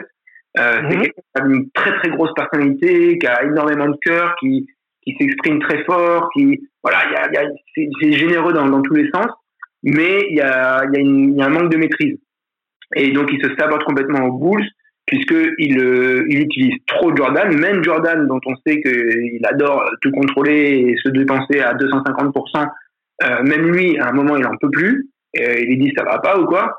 Euh, il, euh, est en conflit avec beaucoup de joueurs, il a essayé de choper le poste de Jerry Krause, donc là, il y a Rensdorf qui est quelqu'un qui a une grosse éthique, le proprio des Bulls. fait mais c'est quoi ce type? Qu'est-ce qu'il essaie de faire De devenir coach et GM en même temps, etc. Enfin, c'est n'importe quoi. Et donc, mmh. c'est vraiment une, une, descente aux enfers, un petit peu, pas vraiment, mais bon, en tout cas, il s'est vraiment savonné la planche tout seul. Et Phil Jackson, euh, voilà, n'a pas joué de rôle là-dedans, euh, même s'il était déjà très proche de, de Tex Winter. C'était pas en mode je me fais pote avec Tex Winter et j'essaye de voilà. Peut-être un peu le côté, il était poli vis-à-vis de Cross et tout, mais ça c'est juste une, une, une, attitude professionnelle. Euh, mais euh, voilà, il n'y a pas eu de, de, de coup de poignard dans le dos ou un truc comme ça de Collins. C'est même Collins qui avait donc mis Tex Winter sur la touche. Euh, littéralement. Hein. Tex Winter n'avait plus le droit de parole aux entraînements, etc. Mais est-ce qu'il a pas, je, te coupe un peu, euh, Antoine. Je voudrais revenir sur le fait que il n'y ait pas, a pas de question euh, sur l'idée que Jackson aurait savonné la planche de, de, Collins ou pas. On sait que les deux, avec Tex Winter et, Jackson, étaient très très proches. Est-ce que le fait que Jerry Cross, se sentant peut-être un peu menacé, a renforcé le duo Jackson et, euh, et Tex Winter pour déjà inverser un petit peu les rapports de force et pour, euh, euh, in fine, installer euh, Jackson au poste de head coach. Est-ce que c'est pas ça aussi l'histoire? Ben, c'est Non, c'est plus une suite logique. C'est-à-dire que euh, et c'est une vraie prise de risque parce que Reinsdorf, qui avait été beaucoup moqué hein, en tant que, que propriétaire, euh, il était un petit peu réduit comme bah, peut-être pas ce qu'est un Dolan aujourd'hui, mais vraiment il était très moqué dans pas mal d'aspects de, sa gestion de la franchise. Euh, pour le coup, et dans une dynamique positive, de virer un coach, c'est un très très très très très gros euh, risque à prendre, et c'est lui qui le valide. Euh, Krause ne peut pas virer euh, Collins sans l'approbation de Rensdorf, et ça lui coûte financièrement puisqu'il a encore une année de contrat. voilà, ils sortent des finales de conférence, ils sont passés à, rien, rien, ils étaient au match 7 d'aller en finale. Il vire Collins mmh. parce que juste le mec est devenu ingérable, que tous les joueurs ne veulent plus le adhérer à ses ordres et à sa, son attitude. Et c'était pas très très connu de l'extérieur, ça a d'ailleurs peu été dit, mais des vrais insiders comme Stan Smith qui a écrit le meilleur bouquin sur Jordan de tous les temps, euh, de Jordan Wolves, euh, l'explique dans un article du, Chicago Tribune. Euh, voilà, quand tu es vraiment dans la franchise, on sait que Collins était déjà euh, en train de, partir en flamme. Donc, la suite est juste logique. On garde des mecs qui étaient déjà là, des Winter et des Jackson, parce qu'on veut pas mhm. repartir complètement à zéro. Mais euh, c'est juste logique. Il n'y a rien de, de manipulé là-dedans. Est-ce que tu es d'accord avec ça, Angelo? Et, et, euh, et, plus largement, qu'est-ce que je sais que toi, tu as énormément observé Phil Jackson euh, bah, quand il était en poste à Chicago. qu'est-ce qu'on apprend? Qu'est-ce que le documentaire nous apprend de plus euh, que l'on connaissait sur, sur Phil Jackson. On sait que c'est quelqu'un qui est axé sur la psychologie et qui est très proche de ses joueurs. Qu'est-ce qu'on apprend le plus dans le, pour toi dans le documentaire?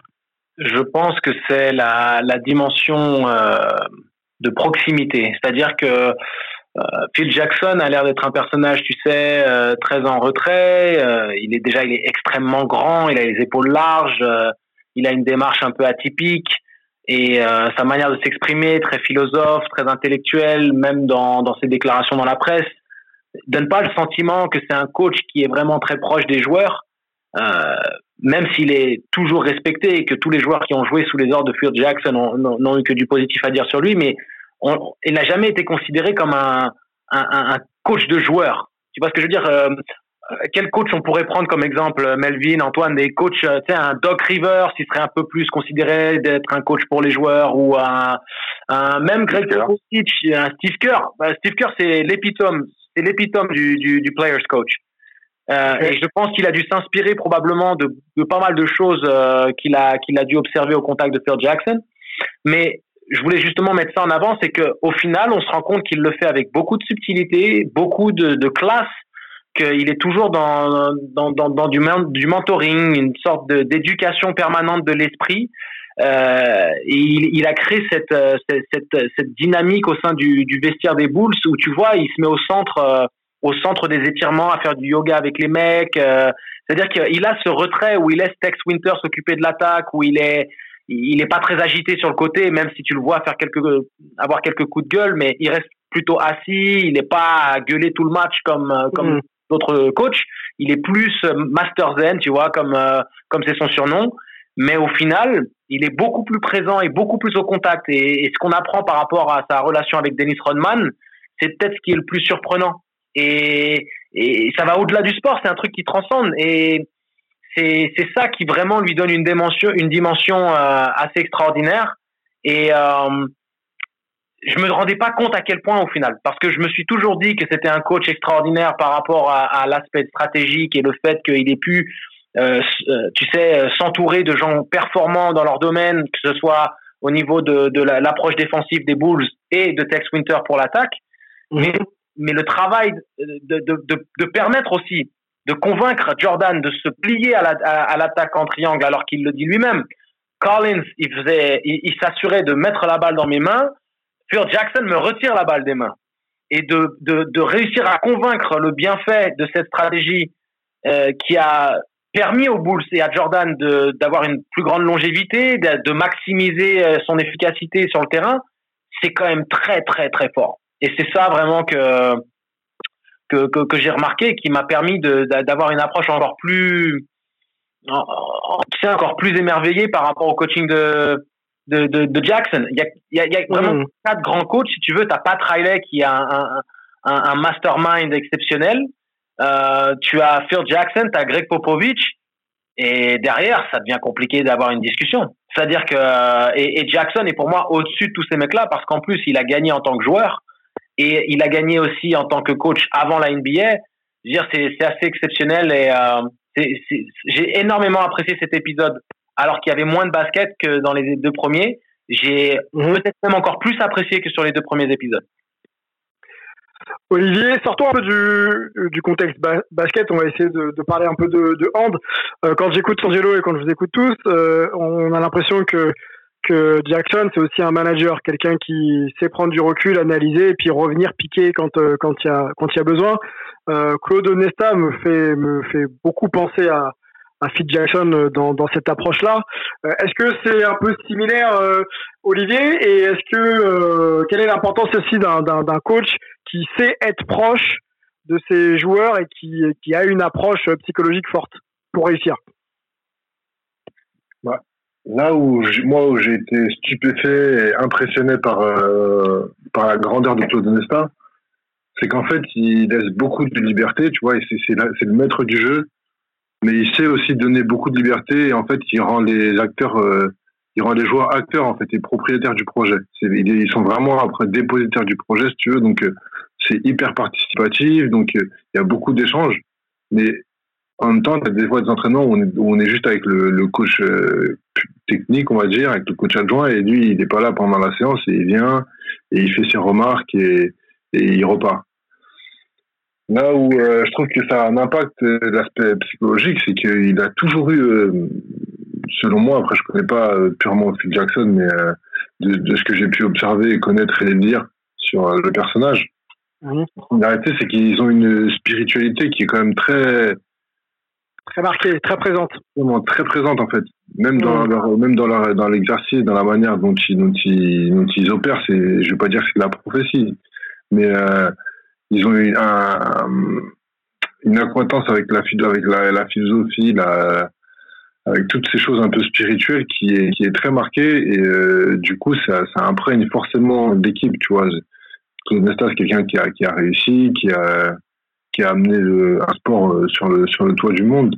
Et puis, mhm. c'est quelque chose qu'il a fait, qu'il a répété, qu'il a reproduit, parce qu'il a eu bien sûr des joueurs d'exception, mais aussi, je pense, parce qu'il a su euh, euh, faire preuve de lâcher prise à certains moments, pas se frustrer. T'as des, t'as des coachs, je pense, qui, euh, contrairement à Phil Jackson, auraient euh, coupé Rodman ou.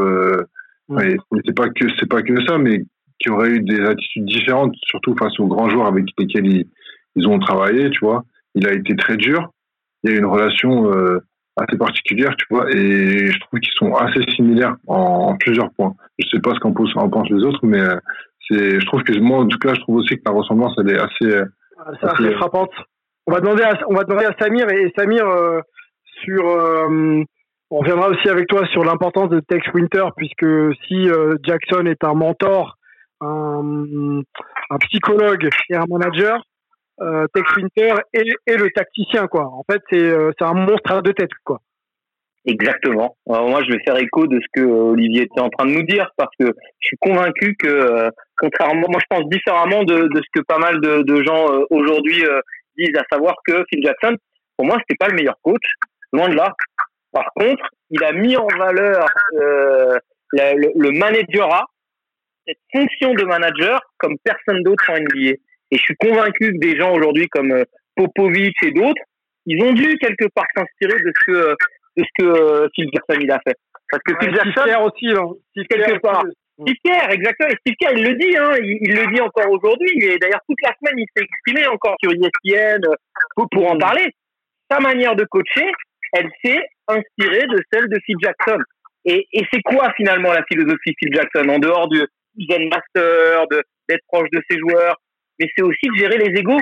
C'est être capable de gérer les égaux. Et je pense qu'un Claude ça, il a été capable de, de gérer l'espace vital de Tarabatic avec celui de Lucas Ballot et celui de Michael Digou. Et, et c'est ça, c'est gérer l'espace vital de chacun pour leur permettre de s'exprimer au meilleur et que chacun finalement ait sa place. Et moi, je suis convaincu que la force de Phil Jackson, elle est là. C'est d'avoir été capable, en tant que manager, de donner sa place à chacun. Et pas forcément le côté tactique, parce que vous l'avez tous très bien dit, il a aussi extrêmement bien su s'entourer. Donc, il avait les meilleurs assistants du monde, qui étaient capables de lui proposer les meilleurs systèmes du monde au meilleur moment du monde champion NBA euh, à plusieurs reprises. Hein. On va citer donc le premier sweep pit 91, 92, 93, le deuxième 96, 97, 98, et ensuite c'est avec les Lakers 99, 2000, ouais c'est ça, 2000, 2001 et 2001, 2002. Donc c'est un homme de sweep pit, euh, notre ami, et il finit, euh, il finit avec les Lakers champions il finit pas avec les Lakers, je vais essayer de bien m'exprimer. Il fait champion 2008-2009 et 2009-2010 euh, avec avec les Lakers. Voilà. Ensuite, euh, bon, la sortie un peu plus hasardeuse contre contre les Mavericks. Il y a Antoine qui avait une réaction euh, concernant Phil Jackson?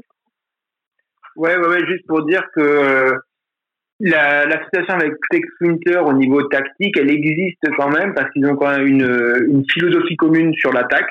Euh, pas l'aspect technique, euh, technicien, tacticien qui a développé Techno parce qu'il a inventé le système de jeu, mais ils se rejoignent quand même sur la philosophie et euh, sur l'application, puisque quand même il y a, y a, un head coach derrière qui doit donner des consignes et instruire aux joueurs qu'est-ce qu'il faut faire exactement, sachant que comme il l'explique à un moment, à chaque fois que tu fais la première passe, il y a 32 options différentes derrière. Donc c'est aussi un petit peu au coach de, de, de euh, donner un peu les priorités dans, dans, dans ces choses-là. Euh, et d'où lui vient euh, cette euh, euh, affection pour cette philosophie de jeu C'est d'abord quand il est joueur au Knicks, puisque cette équipe des années 70 des Knicks, elle est regardée historiquement sous Red Holzman, le, le, coach de l'époque, comme peut-être l'équipe qui a vraiment inventé ce côté on fait un maximum de passes pour gagner c'est les précurseurs de, ça. Ça a complètement influencé d'ailleurs toutes les années 80 derrière, puisque Magic et Bird, c'est les rois de la passe. Euh, il y, a, tout cet héritage-là. Donc euh, voilà, euh, Phil Jackson, c'est énormément de qualité. Il y a aussi ce, côté dans le jeu, vouloir jouer collectif et, faire en même temps briller les individualités les plus marquantes, mais avec cette philosophie collective. Ok. Euh, messieurs, euh, il, faut, conclure parce qu'on est très bavard et on a du mal à faire court sur un sujet aussi, passionnant. J'ai une dernière question pour, euh, pour vous tous et vous me répondez euh, juste euh, de manière très courte. Quelle est pour vous, on va commencer par Olivier, la personne qui a été, la personne ou le fait, on va dire, qui a été le plus important dans le succès des Bulls que l'on connaît Est-ce que c'est Phil Jackson est-ce que c'est le triangle ou est-ce que c'est tout simplement Michael Jordan? Voilà. Quel est l'élément, euh, la pièce centrale? J'ai pas parlé de Jerry Krause. Hein, euh, je pourrais le rajouter d'ailleurs. Mais voilà, en un mot, euh, qui a fait le succès qu'on connaît. Très brièvement, moi je dirais que c'est, je dirais que c'est Michael Jordan. on pourra me dire que sans Pippen, il n'y serait pas arrivé, sans Dennis Rodman, sans tout ça, mais déjà sa, faculté, sa capacité à, pouvoir déjà se remettre en question, à pouvoir accepter, malgré le fait d'être le meilleur joueur du monde et de loin, de pouvoir accepter de, lâcher un peu du lest et de faire participer un peu plus les autres. Ça, c'est la qualité d'un très grand joueur et l'excellence qu'il a pu avoir. Parce que ça donne de la confiance à tout le monde. Tu te dis, bah, on joue avec Mike et moi, je dirais sans aucun doute Michael Jordan. Samir, dis-nous tout. Aucun doute là-dessus. Aucun doute là-dessus. Même si je mettrais un petit bémol sur Jerry Krause, hein, contrairement à ce que tout le monde a, a voulu dire, moi je trouve que le, la première partie du documentaire, elle a été très sévère avec Jerry Krause parce que c'est lui le véritable architecte du premier et du deuxième pulpit parce qu'il faut quand même se souvenir que euh, en tant que joueur, il y a que Jordan et, et Pippen hein, qui sont les vecteurs communs du premier et du deuxième. Donc Jerry Krause, il a sa part quand même de responsabilité. Et Jordan, Jordan, Mhm. Et pour être très très court là-dessus, pour moi, le seul véritable intérêt de The Last Dance, c'est de permettre à la génération contemporaine et aux générations futures de se rendre compte qui était Michael Jordan et de l'impact qu'il a eu sur le jeu, sur la ligue, sur la culture, au même titre que euh, un Pelé, un Maradona, euh, un Federer euh, euh, ou, ou des stars comme ça. Michael Jordan, il était Mhm. au-dessus de tous. Et, et je suis désolé, c'est mon cœur qui parle, mais arrêtez de me le comparer avec les autres. Il est incomparable. on, Il est on y vient. on viendra. On y viendra. On attend, on attend de finir euh, tous les épisodes pour pouvoir en parler. président. Tiens, Mel, euh, pardon, Angelo, excuse-moi, Angelo. Le triangle, Phil ou Jordan? Ah, ah, ah. ah. Rapide, rapide, s'il te plaît, rapide. Non, super rapide. Je pense que tu, tu, tu, tu fais un petit, un petit questionnaire super compliqué parce qu'ils sont tous euh, essentiels à la réussite finale. Euh, je pense que Jordan, c'est l'élément principal dans toute réflexion quand il, quand il est question de, de, de la grandeur du projet, de ce qui a été accompli. Euh, Pièce maîtresse, quoi. voilà, c'est la pièce maîtresse. Le triangle, c'est le véhicule qui permet de, de, de, aux Bulls en tant qu'unité, en tant qu'équipe, de, de faire ce qu'il faut pour passer l'obstacle Pistons et après de, de, de, durer, d'être, d'avoir cette longévité, parce que de gagner un titre c'est une chose, mais d'en faire deux, trois et de faire deux three-peats sur la décennie, c'est autre chose. Donc ça, c'est le triangle qui te permet. Mais tu retires Jordan, les Bulls c'est une équipe de playoff, mais c'est pas une équipe championne. Et Phil Jackson, tu le retires, mais Jordan était à un match des finales NBA. Euh, euh, enfin même deux matchs. Euh, Collins les avait emmenés en finale de conférence. Ils étaient à un match et demi, deux matchs des finales NBA. Il était pas si loin que ça, si tu veux. Donc Phil Jackson, une fois de plus, c'était le conducteur du bus. Donc, euh, mais sans Jordan, il y a rien. y- Voilà, sans Jordan, il y a rien qui se passe. Donc c'est pour ça que je vais, je vais choisir Jordan. Yes, merci Angelo. Antoine, dis-moi, Phil, le triangle, Jojo. Alors, forcément, Jordan, c'est voilà, c'est l'extraterrestre, c'est le truc qui est au-dessus. Déjà, à la fin des années 80, il est considéré comme le meilleur joueur individuel. Euh, après le premier three-peat, il est considéré comme peut-être le, déjà le meilleur joueur de l'histoire, en fait, puisqu'il a fait ce three-peat. Et donc, quand il revient et qu'il rajoute un deuxième three-peat, c'est ce qu'il met hors catégorie all-time au-dessus et que ça va être très très compliqué pour qui que ce soit de le rattraper. Euh, donc, euh, Bon, Jordan forcément. Maintenant, Jackson, euh, il fait un autre repeat euh, sans Jojo. Alors, il a Kobe qui est, qui est un petit peu le baby Jordan, quoi. Mais euh, euh, il est encore jeune à l'époque. Kobe, c'est pas encore un joueur complet complet. Et chaque aussi peut-être. Hein.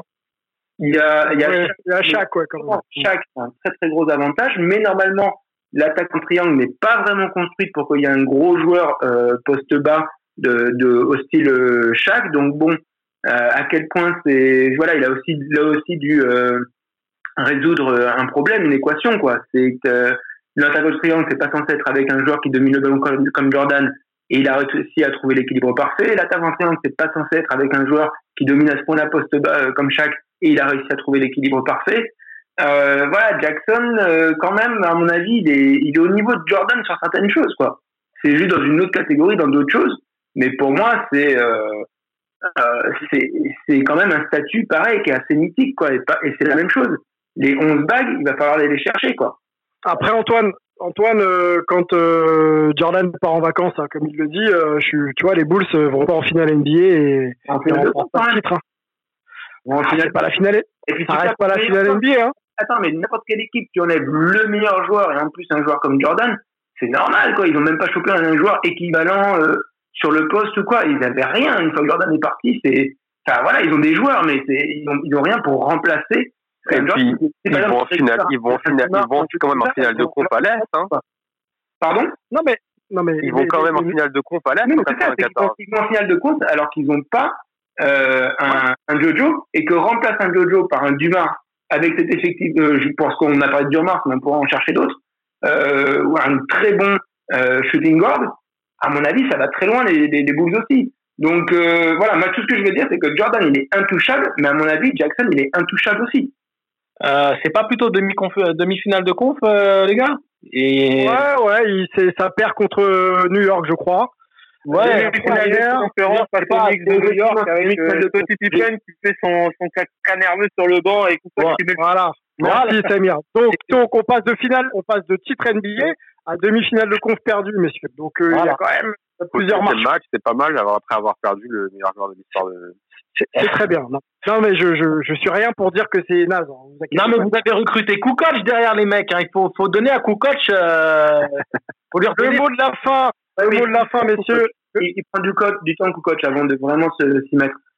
C'est pas tout de suite, tout de suite quand même. Il s'adapte à la NBA, il faut qu'il découvre la NBA et tout, c'est pas des choses à. Je sais, Antoine. Je les ai perdus, perdu. Messieurs, le mot de la fin, Melvin, s'il te plaît, vas-y. Ouais. ouais, pour, euh, non, pour répondre à ta question, euh, c'est toujours difficile de répondre à ces questions parce qu'encore une fois, c'est quand même assez, assez clivant, donc c'est difficile, surtout dans un sport collectif. Mais en NBA, si tu regardes dans l'histoire, tout part de la star. Donc ma réponse c'est Jordan. Mais par contre, après, comme l'a dit, comme l'a dit Antoine, comme comme l'a dit tout le monde d'ailleurs, c'est important de pouvoir construire autour de cette star et de mettre le bon système, le bon environnement qui va pouvoir sublimer cette star et, et, le rendre et rendre l'équipe intouchable. C'est le cas avec avec Jordan et avec avec Phil Jackson et avec le triangle. Donc tout ça, ça va ensemble. Et si tu regardes les Steph Curry et les Warriors, c'est la même chose. Tout part de Steph. Ça marchait pas avec Phil Jackson, même s'ils avaient progressé. Là arrive Steve Kerr qui construit le système autour de Steph avec un jeu en mouvement qui met Steph euh, qui met Steph bah, sur, sur limite sur un piédestal et tout fonctionne à merveille et c'est là qu'il décolle. Donc pour moi c'est pareil, c'est pareil pour les Bulls, mais évidemment tout part, tout part de Michael Jordan. Eh ben, merci, merci Melvin. Avant de vous remercier, messieurs, je voulais juste rappeler qu'on a un jeu concours euh, sur les réseaux sociaux et, et, Twitter pour gagner donc le warm-up jacket des Chicago Bulls de, de, de 96 je crois, offert par euh, Retro Sport US, Team Retro Sport US.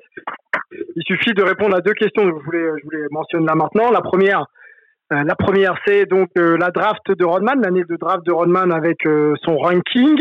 Et la deuxième question, c'est tout simplement quelle est, quelle est la, la première franchise coachée par Phil Jackson sur le sol américain? Voilà, vous répondez correctement à ces deux questions. Il y avait deux questions aussi précédemment donc sur sur un mois, il faut répondre régulièrement aux questions qu'on va vous poser et bien sûr répondre correctement.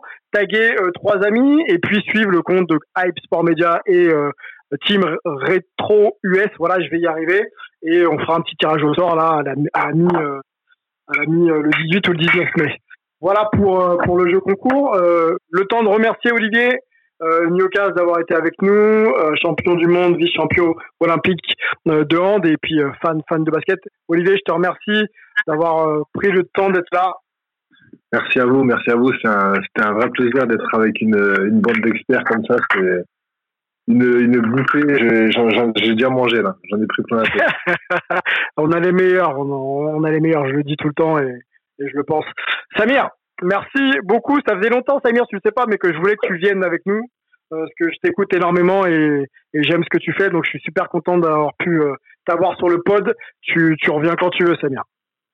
Ça a été un plaisir. Merci à vous. C'est cool. plus, Antoine, New York, prends soin de, des New Yorkais, prends soin de toi. Euh, et puis, on se retrouve euh, la semaine prochaine pour le 5 et 6. Merci, Antoine. Merci beaucoup. Et avec impatience pour le 5 et 6 et le podcast. Exactement. Euh, bah, Mel, Mel, San Francisco. Merci Mel, à bientôt. Courage avec ce nouveau lockdown, ça va pas être évident. Ouais, bah écoute, euh, c'est pas grave, il hein, y a pire, il fait beau, euh, je regarde le, j'ai le pont face à moi, euh, j'ai la The Last Dance, ouais, doucement, femme, doucement, doucement. mon petit chien, tout va bien. Doucement, doucement, Mel. Nous, on n'a pas, on n'a pas tout ça. euh, bah, Angelo, merci à toi, mec. Hein. C'est cool d'être là et de profiter de tes analyses chaque semaine. Merci. Euh, on vous donne rendez-vous la semaine prochaine, donc euh, débrief du 5 et 6, et puis on reviendra aussi sur euh, la décennie 90 avec euh, nos sports habituels, la NHL, la MLB et la NFL. Merci d'avoir été là. Euh, on a fait long, mais c'est toujours très très bon comme on dit. Et euh, on vous souhaite de rester en sécurité, rester safe. Et à bientôt. Ciao, bye. Kobe Bean Bryant. Tellement de souvenirs avec ce joueur incroyable. Le match à 80 points, bien sûr. Celui à 60, le dernier match de sa carrière. Les 5 titres NBA avec les Lakers. Mais moi, j'ai envie de retenir cette finale olympique à Pékin en 2008 lorsque les Américains euh, doutent un peu face aux Espagnols dans le quatrième quart-temps. C'est Kobe, Kobe Bryant qui va prendre ses responsabilités. Il prend la balle, il rentre un tir à trois points avec la faute, une action décisive qui va faire la différence pour les Américains parce que Kobe, avant tout, c'était un joueur clutch et il le sera pour l'éternité. Uh, you know, the journey that we've been on. You know, we've been through our ups and been through our downs. And uh, I think the most important part is that we all stayed together throughout. You know, I grew up, I grew up a diehard, I mean a diehard Laker fan. Die hard.